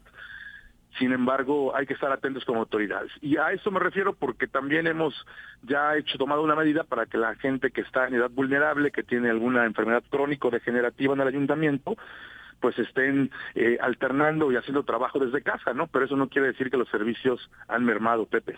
Fíjate, en este sentido de la, de la pandemia, como lo, lo tocas ya de manera directa, nos habíamos alegrado que se fueron a vacunar alrededor de 1.500 trabajadores de establecimientos de comida, restauranteros y de servicios. Desafortunadamente se nos cambia el semáforo la semana pasada a amarillo y eh, pues la reducción en el aforo de estos lugares desde la autoridad estatal recomendaba el 50% y la Canirac ha estado mencionando que que ojalá se les permitiera en el 75%. ¿A dónde voy, estimado Eric? Este fin de semana hay una consulta eh, que está promovida por el Instituto Nacional Electoral y en algunos estados o en algunos lugares ya han decretado ley seca. Este decreto eh, es una protestad del municipio, lo tienen pensado, si es así, realizar. Los prestadores de servicio casi, casi están suplicando que no, se haga. Mira, Pepe, eh, el tema de la consulta, que efectivamente se va a llevar a cabo este fin de semana a nivel nacional, no tiene un precedente. Es la primera vez, permítanme la expresión, que se va a llevar a cabo esta consulta. Se pretendió hacer un símil de una elección constitucional, por así decirlo, y, por ejemplo, con el tema de las pautas que están con los compañeros de, de medios de comunicación, el INE emitió un acuerdo donde limitó el pautado y donde pidió que las autoridades bajaran el ritmo, por así decirlo, en el tema de la difusión, en el tema de la imagen de los presidentes municipales, en el tema de la difusión de los logos. El INE envió un acuerdo así y bueno, pues se acató a cabalidad en el Ayuntamiento de Cuernavaca y estoy seguro que en los demás ayuntamientos, así como en el gobierno del Estado. Para el tema de la ley seca, no tuvimos ninguna petición y, finalmente quien marca la directriz en la ley seca es el gobierno del Estado. En temas como este, digamos que no está que no está eh, no es que esté normado, sino que la, la experiencia, la costumbre nos dice que, este, por ejemplo, pongamos el, el septiembre, ¿no? las fiestas patrias, sabemos que normalmente siempre hay una ley seca. Y ya los ayuntamientos por default pues la toman, ¿no? En este caso ni la autoridad electoral ni el Estado nos hizo saber ni pidió el apoyo para la ley seca. Lo que sí quiero, quiero comentar, Pepe, amigos allá de la cabina, es que el ayuntamiento estará atento a, a la venta de alcohol, atentos a que se, respeten los horarios, la afluencia de la, de la gente que visita los diferentes eh, restaurantes y lugares donde se, hay expendio de venta de bebidas alcohólicas, estaremos atentos y contribuiremos para que esta, esta consulta de la jornada del domingo pues esté en paz y se pueda llevar en civilidad, Pepe. Ok, entonces es una noticia ahí para los restauranteros por parte del Ayuntamiento de Cuernavaca, no hay una determinación para que exista ley seca. Definitivamente. Nada más el exhorto a los restauranteros, Pepe, qué bueno que lo comentas así, es que respeten los horarios, es que respeten el número de comensales, el número de visitantes que estén en sus diferentes establecimientos. Eso nos ayuda y nos ayuda a mantener eh, la salud en la colectividad, Pepe. Porque si, si hemos visto mayor afluencia de gente ahora que estamos en periodo vacacional, ¿verdad, Eric? Sí, definitivamente. Eh, se, se convergen dos temas, ¿no? Los periodos vacacionales, el fin de ciclo escolar definitivamente también está trayendo como consecuencia visitantes, ¿no? De, otros estados. Recordemos que nuestro estado de Morelos es eh, un estado visitado este, por diferentes eh, vecinos del, del país, quiero decir Guerrero, Ciudad de México, Puebla, etcétera, ¿no? Entonces sí hay más movimiento y el llamado a través de este medio es cuidémonos, no bajemos la guardia y usemos todos los mecanismos que tenemos hoy día ya que forman parte de nuestro de nuestro día a día, el cubrebocas, el gel, etcétera. Oye, Eric, y el último tema que yo quería eh, plantearte en la mesa, tú si tienes otro, evidentemente con toda libertad no lo puedes plantear, pero para la ciudadanía, estoy viendo que eh, definitivamente la decisión de que no se no se realice la Feria de Tlaltenango porque ya la, la, Iglesia Católica hace una semana, si no mal recuerdo, fue quien pedía que se pudiera realizar esta, esta festividad que es una tradición en, en nuestra ciudad, pero que ante esta tercera ola, ante el cambio de semáforo, ya nos obligaba a estar pensándola desde otra realidad. Veo que hay un comunicado o algunas declaraciones de por medio tuyo en donde mencionas que ya no se realizará la feria y también estoy viendo a la par donde eh, el, el eh, Tomás Toral, el, el, vicario general de la diócesis Sí, de Cuernavaca, estaba pidiendo que sí se realizara, pero con menor aforo. ¿Qué sucederá? Sí, mira, Pepe, eh, creo que es un festejo muy importante, característico de nuestra ciudad. Eh, Tlaltenango eh, es visitado por 20, 25 mil personas de Tlaxcala, Oaxaca, Puebla, Guerrero, Ciudad de México.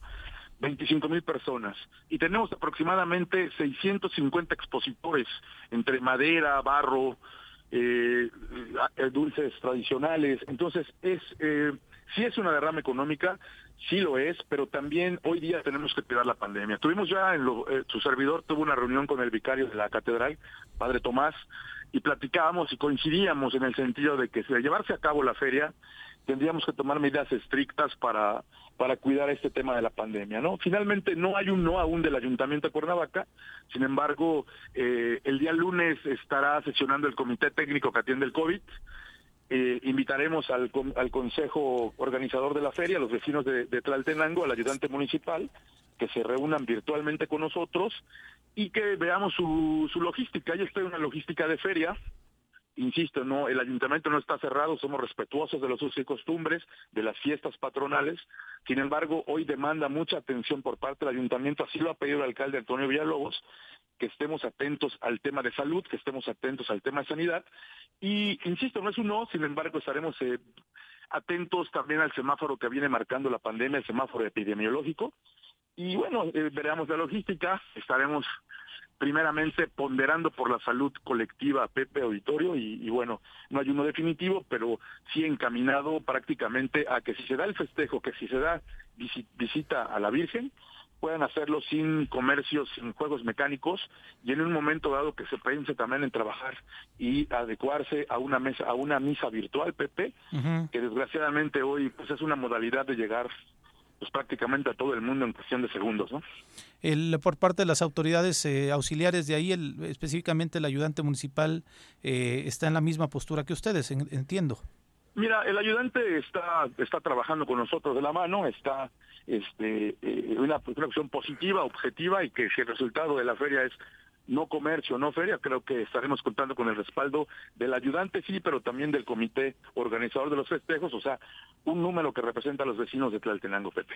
Ok, pues Eric, te agradecemos mucho la comunicación y pues vamos a estar atentos porque como tú dices, creo que desafortunadamente esta tercera ola nos está volviendo a repensar y volviendo a, a, a generar acciones que pensábamos que ya las estábamos dejando por esta cuestión positiva de la vacuna, pero que desafortunadamente la realidad nos está mostrando sí. una cara distinta, ¿no? Se anticipó sí, definitivamente mucho. así está. Pepe, muchas gracias por esta posibilidad de platicar con, con ustedes, de platicar con su, con su auditorio y nuevamente invitar a la ciudadanía que no baje la guardia, que esta pandemia está, llegó para quedarse desgraciadamente y bueno, los que estén en rango de, de edad de vacunación asistan a sus vacunas y no bajemos la guardia, Pepe. Pues a, a tus órdenes, Eric, muchas gracias. Buenas tardes, gracias. Pues bueno, la buena noticia es que vamos a poder echarnos una chelita el domingo. Si ustedes gustan, antes de votar o después de votar, no vayan a votar este con tres caguamas encima, ¿no? Este, ahí también dependerá de nuestra propia responsabilidad como ciudadanos. Pero al menos en este caso de la solicitud o el señalamiento que hacían, la preocupación que mostraba la gente de la Canirac, este, pues van a poder trabajar, pues no, no, no como normalmente lo hacían, pero sí van a poder trabajar así, ¿no? Claro dándole este servicio a la gente. Nosotros vamos a un corte, regresamos, son las 2 con 24, seguimos aquí en el Choro Matutino. Ahí viene una ola. Ahí viene otra ola. Ahí viene otra ola. Que no te agarre la tercera ola en este verano. Mantén firmes las medidas sanitarias y usa cubrebocas. Cuídate y cuidémonos todos. En Morelos las y los diputados están cumpliéndole a la ciudadanía. Aplicamos políticas de austeridad y racionalidad del gasto y ya logramos saldar la deuda de 82 millones de pesos que nos heredó la legislatura anterior. Con acciones responsables, Morelos avanza. 54 legislatura. Congreso del Estado de Morelos. Copicopias Cuernavaca. ¿Necesitas imprimir? No busques más. Copicopias es tu mejor opción. Somos los expertos en publicidad, impresiones, fotocopiado y diseño web. Te ayudamos con tus tarjetas, volantes, lonas, escaneo, sublimado, vinil, playeras y mucho más. Visita nuestro catálogo y agréganos en WhatsApp al 777-349-5053 o llámanos al 777-244-4232. Encuéntranos en San Cristóbal número 3, Colonia San Cristóbal, en Cuernavaca, Morelos.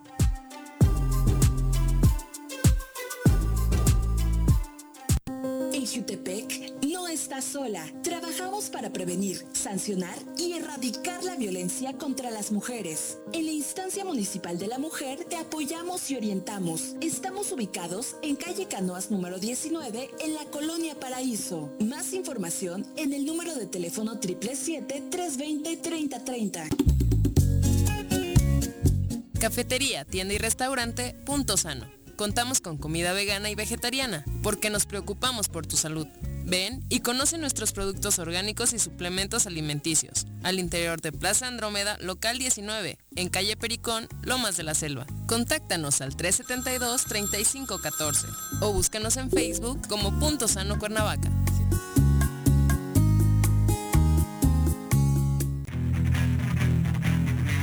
¿Te gustan los caballos? ¿Tienes uno?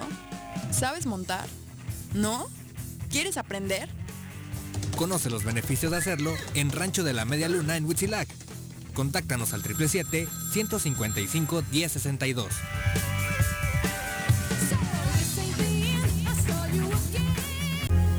¿Eres amante de los animales y te gusta consentirlos y mantenerlos sanos? Yunca Veterinaria es la mejor opción para ti. Contamos con servicios de estética y veterinaria canina y felina. Y además atendemos mascotas exóticas como aves y reptiles. Las mascotas son parte de nuestra familia. Es por eso que en Yunca los atenderemos como tal. Contáctanos al 777-179-8571 o visítanos en Avenida Cuauhtémoc número 53 en Plaza Los Amates, Colonia Quintas Marta.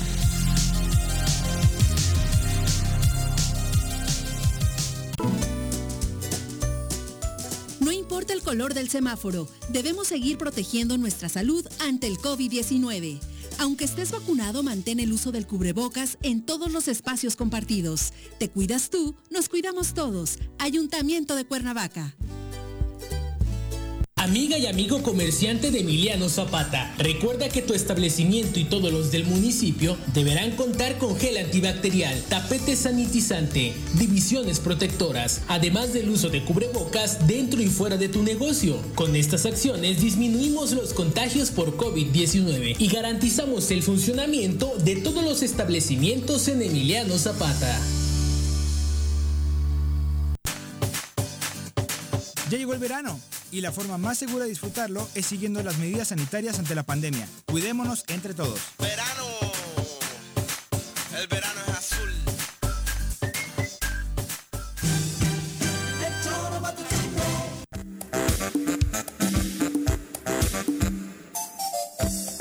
Son las 2, con 28, tenemos un mensaje. Bueno, Luz María Mendoza te manda saludos, estimado Carlos.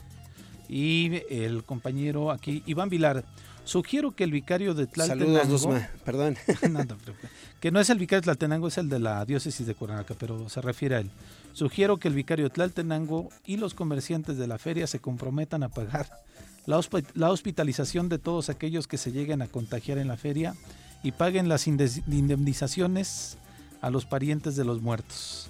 Además que se ponga unos letreros de zona de alto riesgo de contagio. Está, está entrando usted bajo su propia responsabilidad en los puntos de acceso a la feria en el caso de hacerse. Y como lo habíamos ya comentado aquí, ¿no? Es Carlos eh, Sacbe, creo que ya eh, evidentemente las autoridades han, dictaminado que no nos vamos a regresar al confinamiento como en otros momentos, que vamos a estar eh, pues, teniendo algunas particularidades distintas para poder ir eh, sobrellevando la pandemia en estos casos, pero que en gran medida ya también depende de nuestra propia actitud, lo que nosotros pongamos de nuestra parte para pues, evitar esos lugares de concurrencia. Si es que se hace la feria, pues evidentemente yo no iría, ¿no? O si salimos, llevarnos este, nuestra propia protección, ¿no? Yo creo que a año y medio de la, de la erupción de la pandemia, poco más de año y medio, este, eh, el aprendizaje, pues, ya en la realidad nos dio como 20 mil vueltas, ¿no? Esta primera idea del aislamiento de muchos países que, que habían actuado rápidamente y se aislaron, pues quedó demostrado que ya se había rebasado casi desde los primeros días de la aparición de, del coronavirus este, el punto de no retorno cuando se habla de un proceso de pandemia.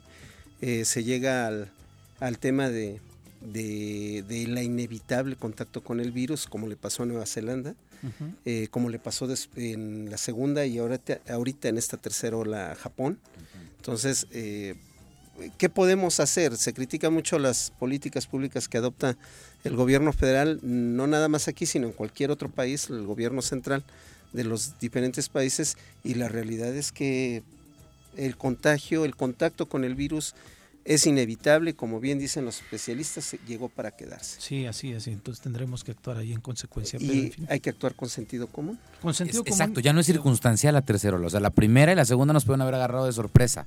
Pero una tercera ola ya es provocada Sí, ya. por la humanidad, Y es por, sentido por la conciencia que te haya despertado este rollo o no. Sí, por eso preocupa de pronto ver tanto turista o ver tanta movilidad en las calles, ¿no? Pareciera de estos fines de semana que, además, como es quincena, todo mundo nos vamos a las calles y, y así está nuestra ciudad en este momento. Pero en fin, Jesús Zabaleta, memorias y olvidos. Es tiempo de decir la verdad conforme es en sí misma. José María Morelos y Pavón, 1812. Memorias y olvidos. Una mirada a la historia estatal y nacional con Jesús Zabaleta.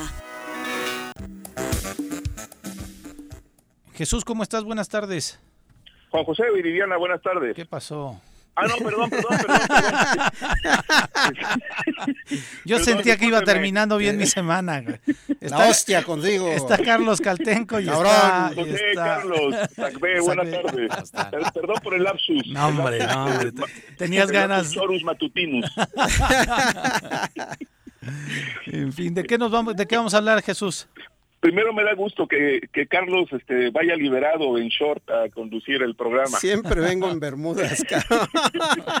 Digo, me critican cuando yo voy también en short o en Bermudas. Ah, ¿qué- es de libertad. ¿Qué toma estás viendo? Con este calor, no jodas, Es que estoy viendo la- las cámaras que tiene el, el gobierno federal instaladas en la cabina del choro matutino. Uy, Ah, oye. ya. No nos asustes, eh, que, que hay micrófonos y cámaras aquí, que no son los de la transmisión. De- después de esas tan pertinentes cuan necesarias aclaraciones de identidad, este, vamos, vamos a recordar este el día de hoy a un personaje que es fundamental. Digo, hay muchos personajes importantes y fundamentales en la historia nacional, pero eh, eh, al personaje al cual nos referiremos hoy eh, es que es considerado el padre de la patria, que es una visión equivocada completamente, es, es una imposición desde la visión histórica de, de la oficialidad, y me refiero a don Miguel Gregorio Antonio Ignacio, Hidalgo y Costilla, Gallaga, Mandarte y Villaseñor. Todo eso. Justamente. todo eso. Un, sí. Por eso las actas de nacimiento antes eran así grandotas, ¿va? Sí, aunque, aunque, bueno, es que en sentido estricto, eh, las actas de nacimiento surgen con el registro civil Sí, sí. eh, en, en el siglo XIX.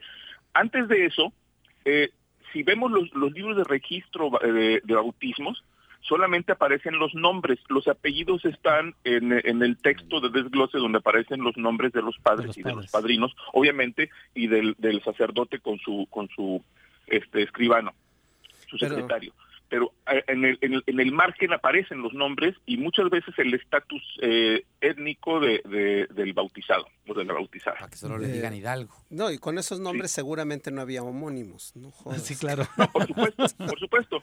No, y, y era, y era la, la, la carga de, tanto del santoral eh, correspondiente al día de nacimiento del personaje como de los, los parientes que tenían que tenían este vínculo importante, siempre el, el abuelo, el padre, el tío, etcétera.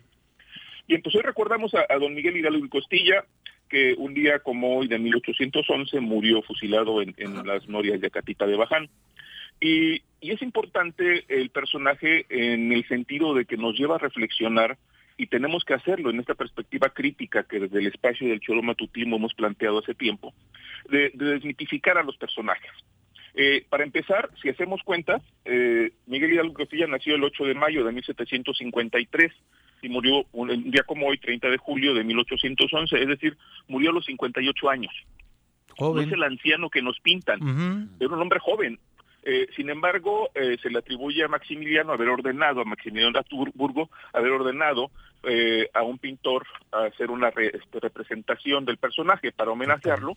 Y pues eh, con esta perspectiva de ser el padre de la patria, hay que darle un estatus de respeto a la imagen y se generó esta, esta visión que tenemos equivocada de un hombre de más de 70 años, que es quien inicia el movimiento independentista. Esto nos lleva a reflexionar sobre estas imposiciones y estas imposturas generadas desde el discurso del poder, desde el discurso oficial, y hablábamos de lo que representó Agustín Iturbide en, eh, en, el, en el marco de, uno de sus aniversarios, y lo que eh, también eh, conmemoraremos el, el próximo mes con el natalicio de Emiliano Zapata Salazar, cómo se construye un discurso y que nos apropiamos todos. Pero nos apropiamos de ese discurso oficial desde la plena ignorancia del conocimiento del personaje, de su contexto y de su historia. Hay que entender eh, que el- los movimientos eh, de rebelión e independentistas no se dieron solamente eh, a partir del inicio del, del siglo XIX. Desde el primer eh, siglo de la invasión eh, europea hubo levantamientos rechazando la conquista, rechazando las imposiciones y buscando generar eh, territorios de independencia. Y esto es permanente. Ah, hay muchos eh, referentes documentados plenamente de levantamientos en diferentes eh, regiones del territorio novohispano, desde el sureste hasta el norte, desde el Pacífico hasta el Atlántico, en el centro, en el Bajío, en el sureste, en el Istmo. Es decir, siempre hubo esta rebelión. Y no fue el único móvil el que se planteaba de liberar a este territorio de la América septentrional, como se le llamaba, como lo, lo confirma en sus documentos Morelos, eh, sino también es acabar con este, este desequilibrio en términos de intereses, más que de justicia, de intereses. En, la mayoría de los casos de los levantamientos que se dieron entre los siglos XVI y XIX, había eh, eh, la búsqueda de la salvaguarda o de la defensa de derechos de pueblos que habían sido vulnerados por los conquistadores. Eh, hay rebeliones in- interesantes como en, en el norte del país, eh, una de ellas fue en, si no me equivoco, en, en el actual territorio de Chihuahua, donde eh, se declaró eh, un, un pueblo eh, de manera independiente, arrasó con la población española y esto propició un embate eh, posterior que acabó prácticamente con la población rebelde. Y así podemos encontrar diferentes registros.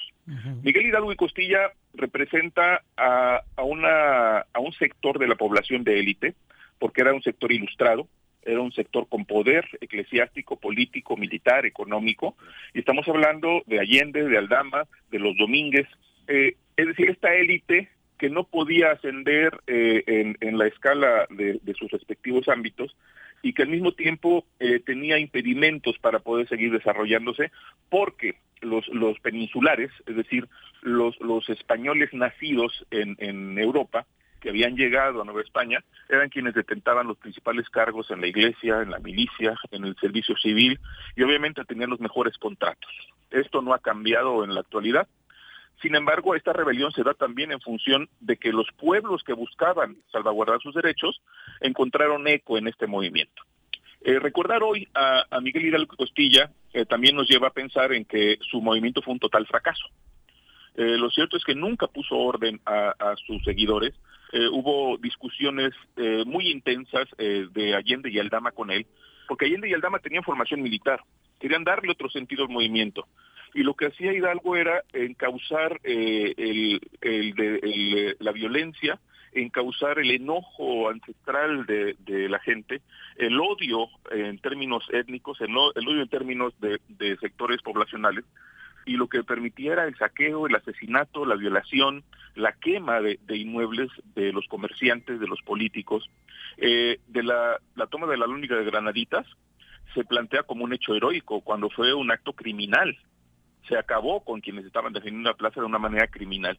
Es decir, estas hordas desordenadas eh, no llevaron sino al fracaso rotundo en materia militar de Miguel Hidalgo, que no fue capaz de tomar la Ciudad de México, perdió el control militar y después fue hecho prisionero y asesinado eh, eh, un día como hoy de 1811. Es parte de lo que el personaje representa, es parte del mito que nos han impuesto, cuando en sentido estricto, y con esto termino, es fundamental plantearnos, como lo dice Walter S. Logan, un abogado historiador norteamericano que en 1893 publicó en inglés su opúsculo eh, titulado eh, El sitio de Cuautla, la batalla Bunker Hill de México, eh, comparando a esta batalla emblemática de la guerra de independencia norteamericana con la, emblemática, la más emblemática batalla de la guerra de independencia de, México. y en esta comparación dice que Hidalgo no tenía un proyecto, no tenía liderazgo y permitió el saqueo y el asesinato y que el verdadero líder, el verdadero estadista fue José María Morelos y Pavón. Él fue el verdadero padre de la patria. Él fue el que concibió por primera vez una nación al presentar los sentimientos de la, nación, el 14 de septiembre de 1813 en Chilpancingo. En el Congreso de Anáhuac, ¿no? Efectivamente. Efectivamente. Sí, sí tiene, digo, ya viéndolo en perspectiva, eh, también el, eh, la decisión horrorizado después, ya que ve los resultados de, de esa eh, llamada estrategia insurreccional, que como bien dices, lo confronta con Aldama y con Allende, este, y recula, y eso le cuesta a los insurgentes una de sus más este, fuertes derrotas.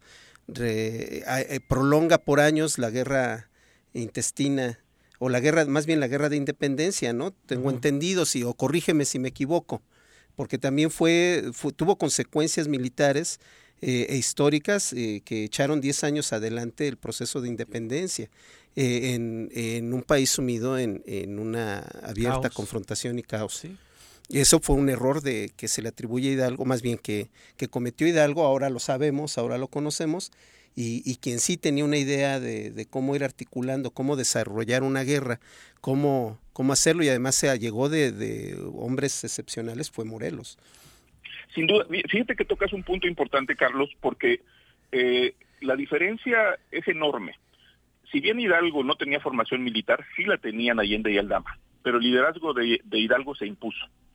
En el caso de Morelos no tuvo formación militar, pero Morelos conocía como los arrieros de su época a la perfección el territorio de buena parte del sur de lo que era eh, Nueva España. Y, eso le permitía eh, eh, hacer maniobras y generar estrategias militares que acababan con las tropas más experimentadas del gobierno virreinal, pero que no conocían el territorio. Y se rodeó de esta gente extraordinaria y empezó a darle sentido al ejército. De hecho, a quien se le considera padre del ejército mexicano es a, Mariano Matamoros, el cura de Jantetelco, conocido históricamente como tal, que salió de, de, Jantetelco en diciembre de 1811 para sumarse a las fuerzas encabezadas por José María Morelos. Y Matamoros eh, le, eh, establece ordenamientos, establece reglamentos, establece una estructura militar jerárquica, establece uniformes, este, le da sentido de organización plena al ejército insurgente. Él es el verdadero padre del ejército. Y todo bajo las órdenes de José María Morelos y Pavón. Por eso, cuando Morelos es designado generalísimo de los ejércitos insurgentes en Chilpancingo, eh, al otro día de haber presentado los sentimientos de la nación, designa de manera inmediata a Mariano Matamoros como mariscal de las fuerzas insurgentes, es decir, su segundo de a bordo, por confiando plenamente en la capacidad militar de, Matamoros. Y es este, este binomio que se convierte en trinomio con, con eh, Hermenegildo Galeana, que genera eh, los grandes éxitos de los insurgentes durante el periodo comandado por José María Morelos y Pavón. Y termino con lo siguiente. Por eso, cuando mueren los dos, tanto Galeana que vale decir no fue designado por Morelos como mariscal porque no sabía leer y escribir galeana, y, fue la ventaja que tenía Matamoros de ser un hombre ilustrado. De no haber sido así, Galeana sin duda hubiese sido designado el mariscal, que después lo designó como mariscal, pero no con el mando que tenía eh, el propio Matamoros. Vale decir que cuando mueren los dos, tanto Galeana como Matamoros, dicen las crónicas, sobre todo las de Carlos María de Bustamante, el insurgente cronista, periodista y, militar también y parlamentario, que habría dicho Morelos, me han arrancado mis dos brazos, sin ellos soy nada. ¿Qué tal? Pues Jesús, te agradecemos mucho este, estos datos que, que, pues sin duda nos ayudan a conocer la, la, cultura y nuestra historia desde una perspectiva completamente distinta, ¿no? Provocar la reflexión es el objetivo de este espacio. Maravilloso, creo que lo logramos. lo logras muy bien. Un abrazo fuerte. Abrazo para los tres. Muchas abrazo, amigo.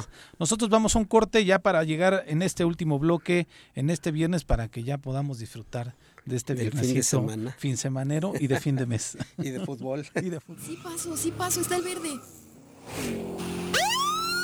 A ver, a ver, oríllese, por favor. ¿Qué pasó, Poli? Está el verde. ¿Qué pasó, güera? Aunque el semáforo esté en verde, debemos tener las medidas preventivas, porque luego uno termina en el hospital. La pandemia no ha terminado. Cuídate y cuidémonos todos. En Morelos las y los diputados están cumpliéndole a la ciudadanía. Aplicamos políticas de austeridad y racionalidad del gasto y ya logramos saldar la deuda de 82 millones de pesos que nos heredó la legislatura anterior. Con acciones responsables, Morelos avanza. 54 legislatura. Congreso del Estado de Morelos. En temporada de lluvias es fundamental tu participación para prevenir riesgos a la salud. En Jutepec te invitamos a no tirar basura u objetos en alcantarillas o coladeras que pudieran obstruir el flujo de las aguas pluviales. Cualquier situación de emergencia, te pedimos reportarla al número de teléfono 777-320-7533.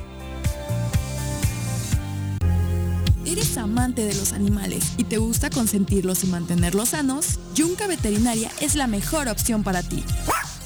Contamos con servicios de estética y veterinaria canina y felina. Y además atendemos mascotas exóticas como aves y reptiles. Las mascotas son parte de nuestra familia. Es por eso que en Yunca los atenderemos como tal. Contáctanos al 777-179-8571 o visítanos en Avenida Cuauhtémoc, número 53, en Plaza Los Amates, Colonia Quintas Marta.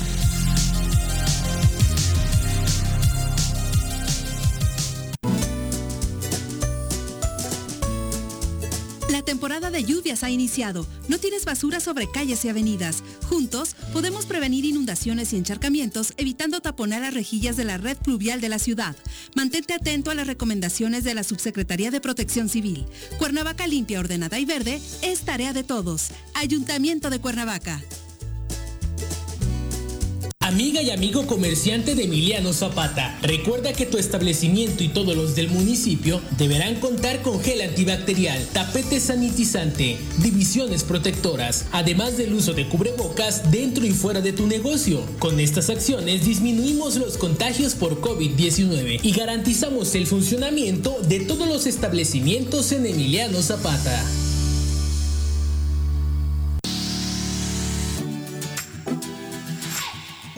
Choro informa. Dato curioso, la música puede hacer bailar a tu corazón. Diversos estudios realizados han demostrado que la música puede generar grandes efectos en el cuerpo humano y puede ayudar a mejorar la memoria. Entre estos efectos corporales se demostró que al escuchar música el corazón modifica sus latidos para intentar imitar el ritmo de lo que se está escuchando.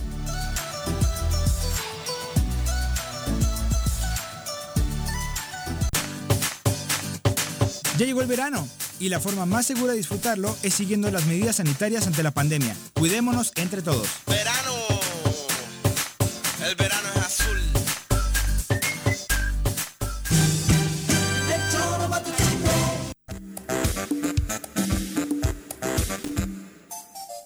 Gracias por acompañarnos todavía en esto, eh, en el choro matutino. Eh, Genaro Sánchez, saludos amigos choreros, feliz fin de semana, igual para ti Genaro, un abrazo hasta allá, Minnesota, desde, nos sigue desde, desde Minnesota constantemente por acá. Y estamos hoy ya aquí eh, recibiendo al médico veterinario Luis Rafael Méndez en la sección de mascotas.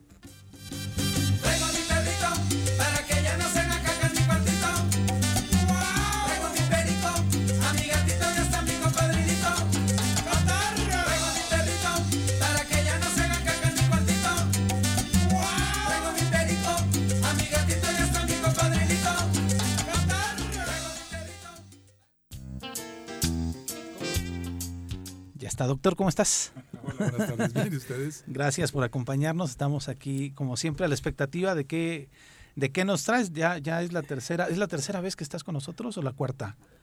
Es la, La cuarta, cuarta ya la cuarta vez trajimos, cuarta. bueno, eh, sí estuviste en una ocasión que solamente La presentación. hablamos este contigo, después nos trajo dos pitones impresionantes, uno, uno solamente lo compartimos con la audiencia y la semana pasada fueron Erizos. erizos, va, maravillosos, también unas mascotitas este súper simpáticas. ¿Y hoy qué nos traes? Hoy traemos una pogona. Dragón barbado o dragón barbudo, como mucha gente lo conoce. ¿De dónde es este? Este es de origen australiano, de las zonas desérticas, semidesérticas de Australia. Pero obviamente ya son nacidos en México todos estos. ¿Se llevan bien con la selva baja caducifolia de Morelos? No. Por el calor, digo. Digo, son animales de mucho calor, pero así como tanta este, Humedad no, humedad, porque Australia es muy seco, Sí. ¿no? Tiende a ser Sí. un país muy seco en sus grandes llanuras. Sí. Hace ratito mencionábamos que, que hay uno muy parecido aquí en México, un animalito, que es el tapayaxin. Aquí también se le conoce como llora sangre. Pero ese es, esto, ese es fauna endémica. Ya. De- Este es australiano, o sea, son como primos. Ok. Primos lejanos, pero nada que ver. ¿Este qué edad tiene? Este tiene tres años. Ya está. ¿Cuánto viven? En cautiverio hasta 15 años. Ah, Sí, bastante. o sea, son bastante longevos. Ajá. Sí.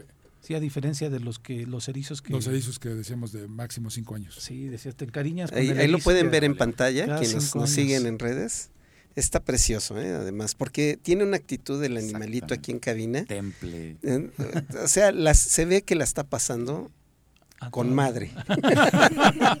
la verdad, A- a está, gusto. está bien relajado. Sí. Dice, ya empezó el viernes, así quiero estar el resto del fin de semana. ¿Qué tanto crecen? A este bebé le, eh, le faltará como el doble de tamaño. Ah, o sea, si logran ser unos. Sí, sí, siguen, crece, crece, crece. Siguen mudando de piel y siguen creciendo. Eh, El, el tamaño más pequeño que es. Son bebés como de unos 6 centímetros más o menos. Uy, el, el tamaño más grande podría ser que. este Con todo y cola casi un metro. Sí, ¿verdad? Ah, sí, más o menos. Casi como Son- una hay iguanita. animales muy, muy grandes, como una iguana. Sí. ¿Qué Un garrobo mexicano, Anda, pues. anda. como un buen garrobo. Comen insectos, básico. Grillos, tenebrio, sofoba. Pero no mucha sofoba, repito, porque este es dura y, y les cuesta trabajo defecarla. Fruta, papaya, mango, todo eso les encanta. Zanahoria de verdura, Ah, sí. sí. Y llegan a comer hasta ratones. Pero no grandototes. De tamaño. eh, Bueno, el ya más dragón grande, sí. Sí. Ratón grandecito. de- Oye, de, es- este es- tamaño, chiquitos, pinkies. Puedes, es una, digo, como mascota sería muy, muy buena opción porque también como a- algunos gatos este, ayudan mucho con la fauna nociva, ¿no? Sí, claro, como, como por insecto. Sí. Este, mascota ideal para niños. Este sí, sí, porque es muy tranquilo, es muy, muy manso. Ah, ah, ahorita se pone ahí medio alebrestado. Es ya que pasaba a la Quiere mesa. caminar, ¿no? No. Sí, es viernes. Ya, ya, quiere, ya quiere ir al, do- al 2 por 1 Sí, ya es viernes, él lo sabe también.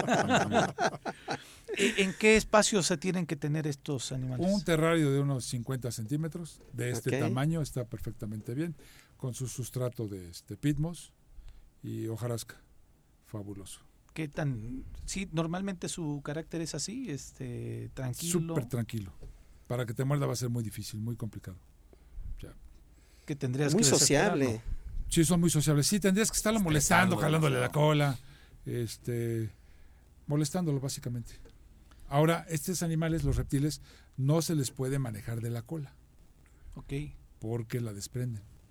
Así como mecanismo de defensa, sí, ¿no? igual que las iguanas. Ajá. Sí, se les agarra la cola y para ellos, este, Dejar de sufrir, de, sí, de ser para molestados. salvarse, desprenden la cola. Ah, no lo sabía eso. Sí. Sí. Ni sabía de las iguanas hacían Las lagartijas, casi todos. Hay, hay- hay muchos estudios ya sobre eso. ¿Y les este- vuelve a crecer? Sí, les vuelve a crecer. Exacto. No es tan rápido, Ajá. pero sí va la colita, crece y crece. Pues y tiene imagínate, les vas a ir O No, desprendiendo cambia la este, cola cada este vez que se bebé eh, tiene algunos problemas con la muda. Ah, ok. Ha tenido problemas para mudar de piel. Ok. Entonces estamos hidratando, estamos trabajando con él para que termine este, de mudar. termine de mudar. Porque eso también, eh, como no, no, no han mudado, los pone inquietos, se estresan un poquitín. Entonces andan así medio ¿Cómo se consigue uno? Porque Es hay normas. y- Todas las normas de, este, de Zagarpa. Normalmente este, en tiendas de mascota. Pero siempre he dicho, las tiendas de mascotas tienen que expedir un papel. Un certificado, un certificado, de, de este, tráfico legal. Sí, sí. Para que este para que te lo puedas llevar a casa y no tengas problemas, ¿no? Porque también la policía ya te puede detener por, Por- por, traer animales y pedirte tu, Tu tu certificado. ¿Este lo vendes tú también en tu veterinaria? Yo también los vendo en la veterinaria. Todos con papeles. Todos con papel. ¿Es muy caro este?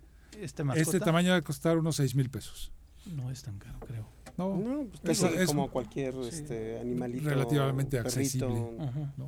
Sí. Y pues la, la alimentación tampoco no es tanto. este. No, show, porque un bote de grillo este, te cuesta 50 pesos. Un ratoncito te cuesta 10 pesos.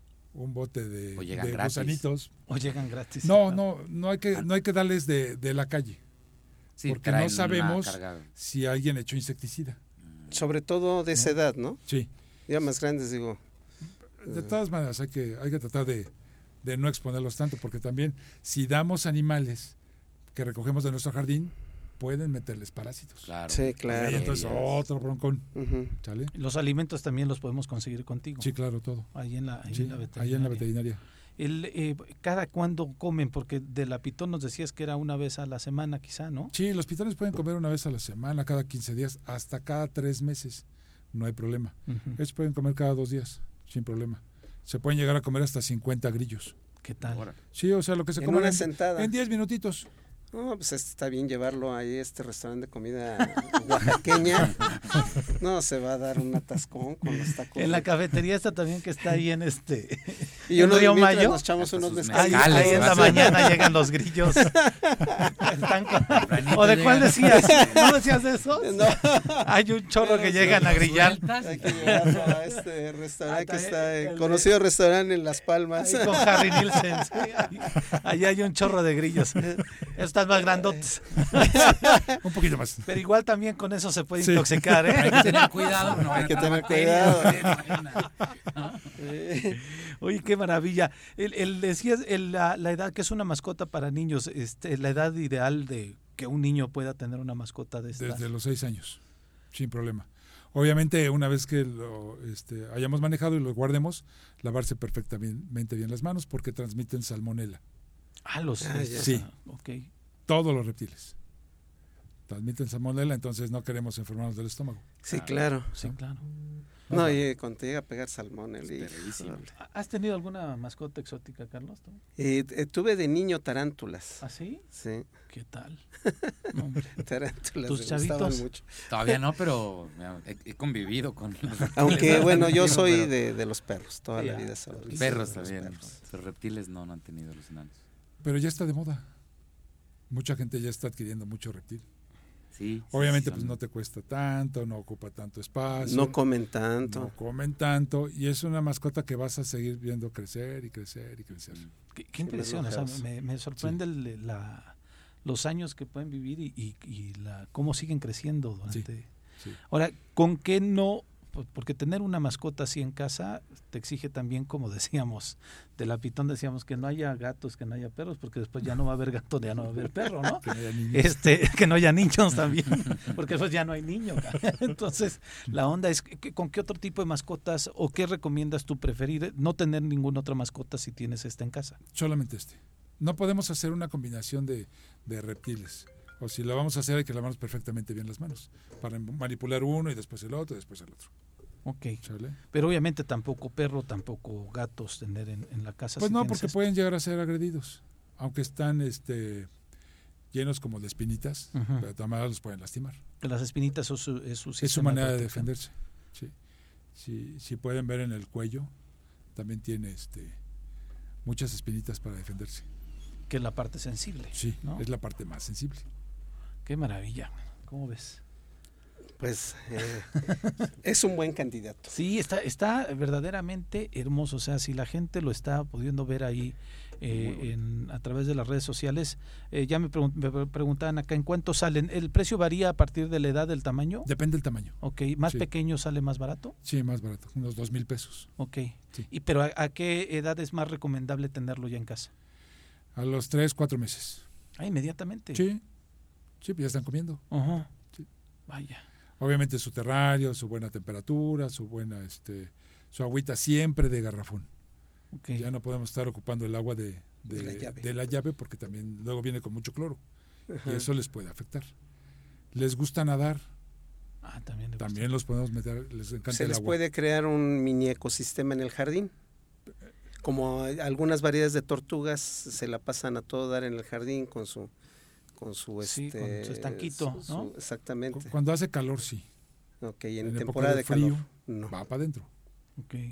Sí necesita Sí, por el- temperatura. Sí, de- de, preferencia. son Sí, de sangre como- fría. Como son de este, vienen de- del calor, entonces sí necesitan bastante calor. sí. Estas no necesitan como el pitón ciertas este, lámparas que generen. En calor. época de frío, sí. Ah, para estos también. Sí, también.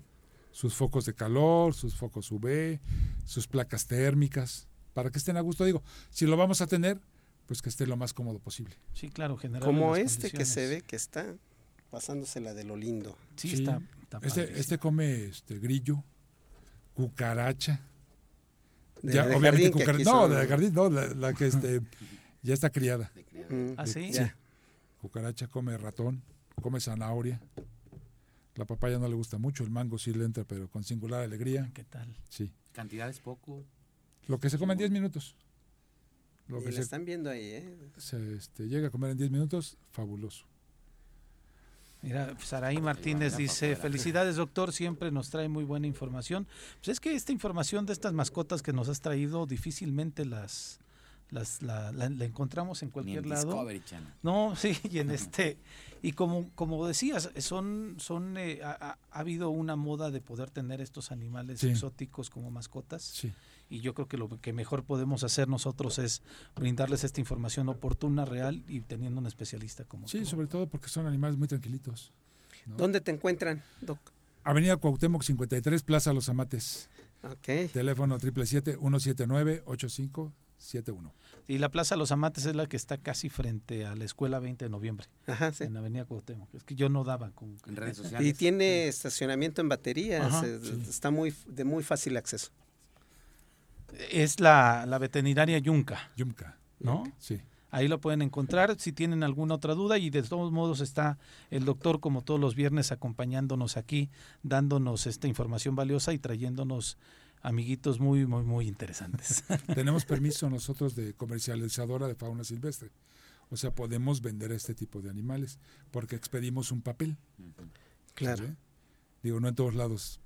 No, y Pasa además, lo mismo. y además que teniendo estos animales, adquiriéndolos contigo, tú tienes ta- también todo, ahora sí que todo, Todo el kit, kit. completo, ¿no? Sí, de sí. alimentación, de los espacios donde puede vivir sí, sí, y sí. además si, hay- si, si representan alguna dificultad pueden atenderlos ahí en claro, gusto. ¿no? Claro que sí. Pues doctor, como siempre, muchas gracias, muchas Gracias gracias, que nos acompañaste también.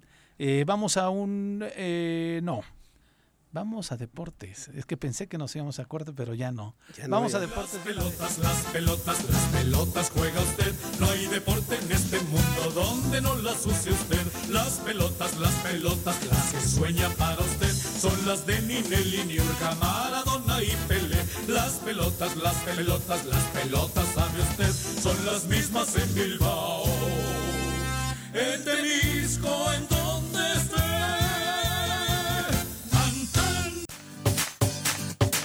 Ya llegó el verano y la forma más segura de disfrutarlo es siguiendo las medidas sanitarias ante la pandemia.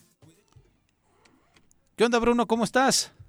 Ah, no, perdón, antes de Bruno, estoy vuelto loco ya, ¿va? Se nota que es viernes, se nota que es viernes, estimado Carlos. Tenemos eh, lo que pasó la semana pasada, estuvo al aire conociendo, eh, como eh, dándonos un reporte de lo que ha estado sucediendo en, las, en los Juegos Olímpicos a Luis Castillo, un amigo comunicador de varios medios eh, de- deportivos, en récord específico, la octava, W, y que de- afortunadamente también es un paisano cuautlense que nos eh, pudimos tener el enlace, nos platicó de lo maravilloso que fue la inauguración de los Juegos Olímpicos. Y hoy tenemos un breve resumen en audio desde Japón. Luis Castillo para el Choro Matutino.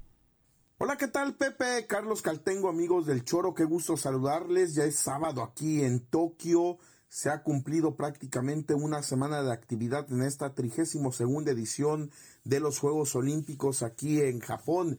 Y bueno, México sigue atorado con dos medallas, pero siguen los escándalos. Primero, el de las jugadoras de softball que tiraron a la basura eh, los uniformes de la selección eh, mexicana con la que en teoría participaron, con la que vistieron y hay una violación ahí a la ley del escudo y la bandera nacional y que fue denunciada por las boxeadoras mexicanas. Pero bueno, se ha dado otro escándalo más. Resulta que la selección mexicana de béisbol, que tiene una base predominantemente de peloteros, de los tomateros de Culiacán, pues a alguien se le ocurrió la ideota, dijo, pues ¿qué creen?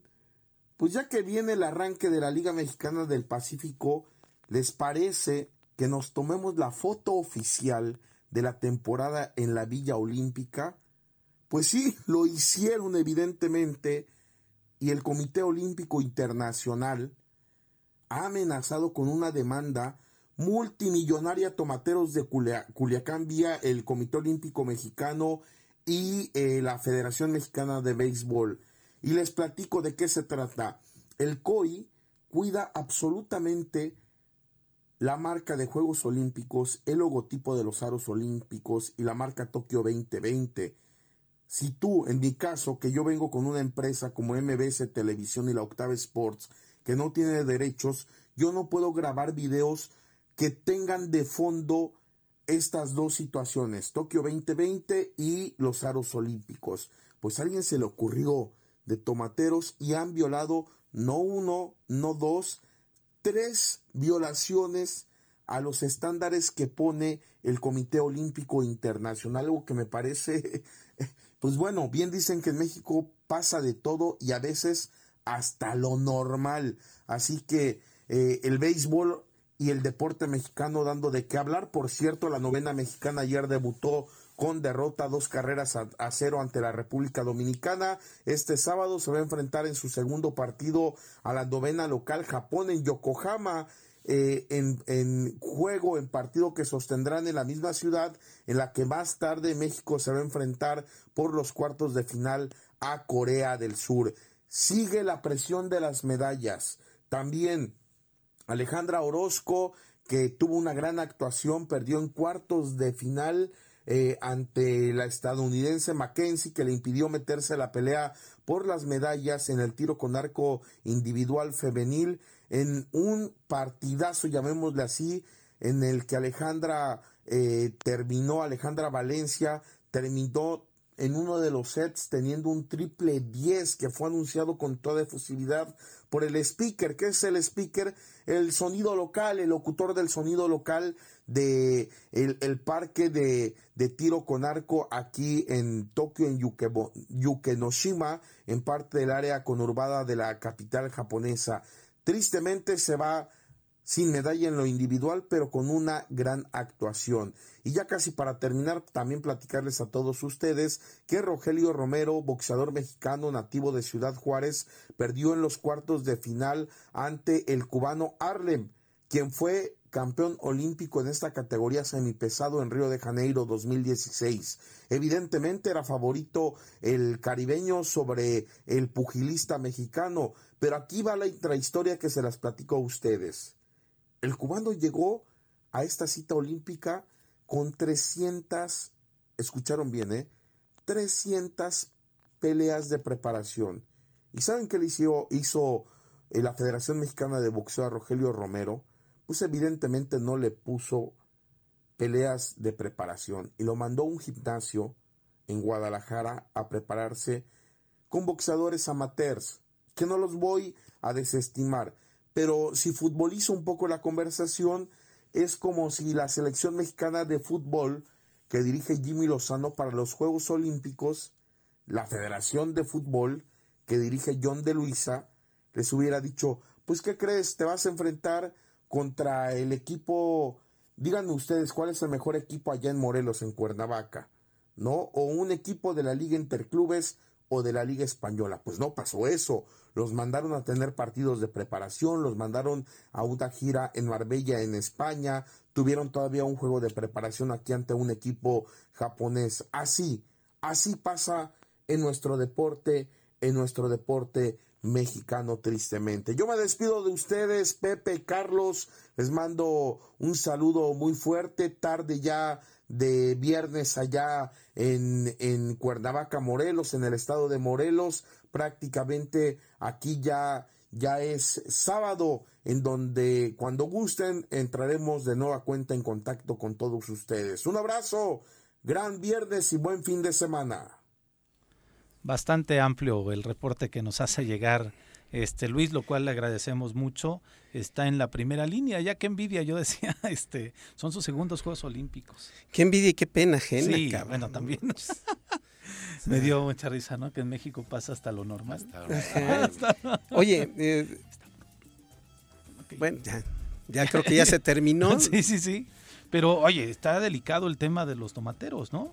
Sí, O la, sea, la la- ingenuidad, ¿no? El costo de la ingenuidad. Eh, el dinero que les va a El costar, costo, sí, es porque esos son marcas, sí. estamos hablando Y- de y marcas. Y, y contra el Comité Olímpico Internacional, que seguramente está representado en términos de, de propiedad intelectual. Intelectual. Sí, y, y que, este, digo, yo lo vivía desde, desde la parte del fútbol. eh, a los reporteros de camarógrafos en el fútbol no los dejan hacer tomas desde el nivel de cancha, porque la televisora es la que tiene El esa- control de las marcas. control de las marcas y la, la posibilidad de hacer este, estas transmisiones y todos los reporteros van hacia arriba, no solamente los gráficos son los que pueden estar a nivel de cancha, Y son los que toman las escenas de gol. Exactamente. Y entonces seguramente alguien debería de haber sabido. La gente de comunicación y marketing de los tomateros es increíble que no lo supieran, ¿no? Pero es que no creo que hayan ido. O sea, van ellos como parte de la selección mexicana, pero también qué, qué grado de, de inexperiencia. Además, bien, viniendo de un, un equipo de Profesional. de profesional de béisbol, ¿no? O sea, Que eso compleja las cosas, porque todavía fueran como tomateros, bueno, o sea, ni siquiera van como tomateros, están aprovechando el viaje para sacarse sus exacto. fotos. Sí, claro. Porque allá nada más se pusieron el uniforme los tomateros. ¿no? Exacto. Pero pues en fin. Pues creo que ya nos vamos, estamos llegando al final de la, de la emisión. Evidentemente hay fútbol. Esta semana esperemos que la segunda jornada de fútbol mexicano sea mucho mejor que la, que la pasada, porque la pasada estuvo para llorar. Estuvo para llorar. También hay este fútbol en la Liga de Expansión, que ya empezaron Corea. también su torneo. ¿El México-Corea cuándo es? Es mañana temprano, ¿no? A las 6 de la ¿Es mañana. mañana a las 6 de la mañana?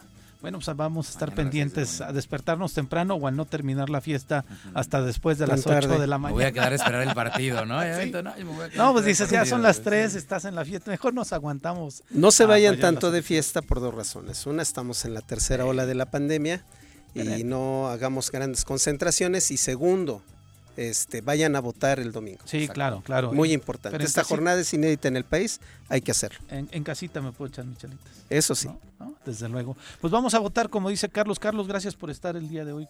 Gracias a ustedes por invitarnos. Sabe, Un gusto siempre. Un gusto volver a verte Gracias. por acá y desde luego el principal gusto y el agradecimiento es para ustedes, el auditorio, que gracias a ustedes seguimos aquí en el Choro Matutino. Que tengan un excelente fin de semana, vamos a cuidarnos, vamos a votar y sean felices. Traten de ser felices. ¡Uy! ¡Se acabó! Pues así es esto. Esta fue la revista informativa más importante del centro del país. El Choro Matutino. Por lo pronto, el Choro Matutino. A bailar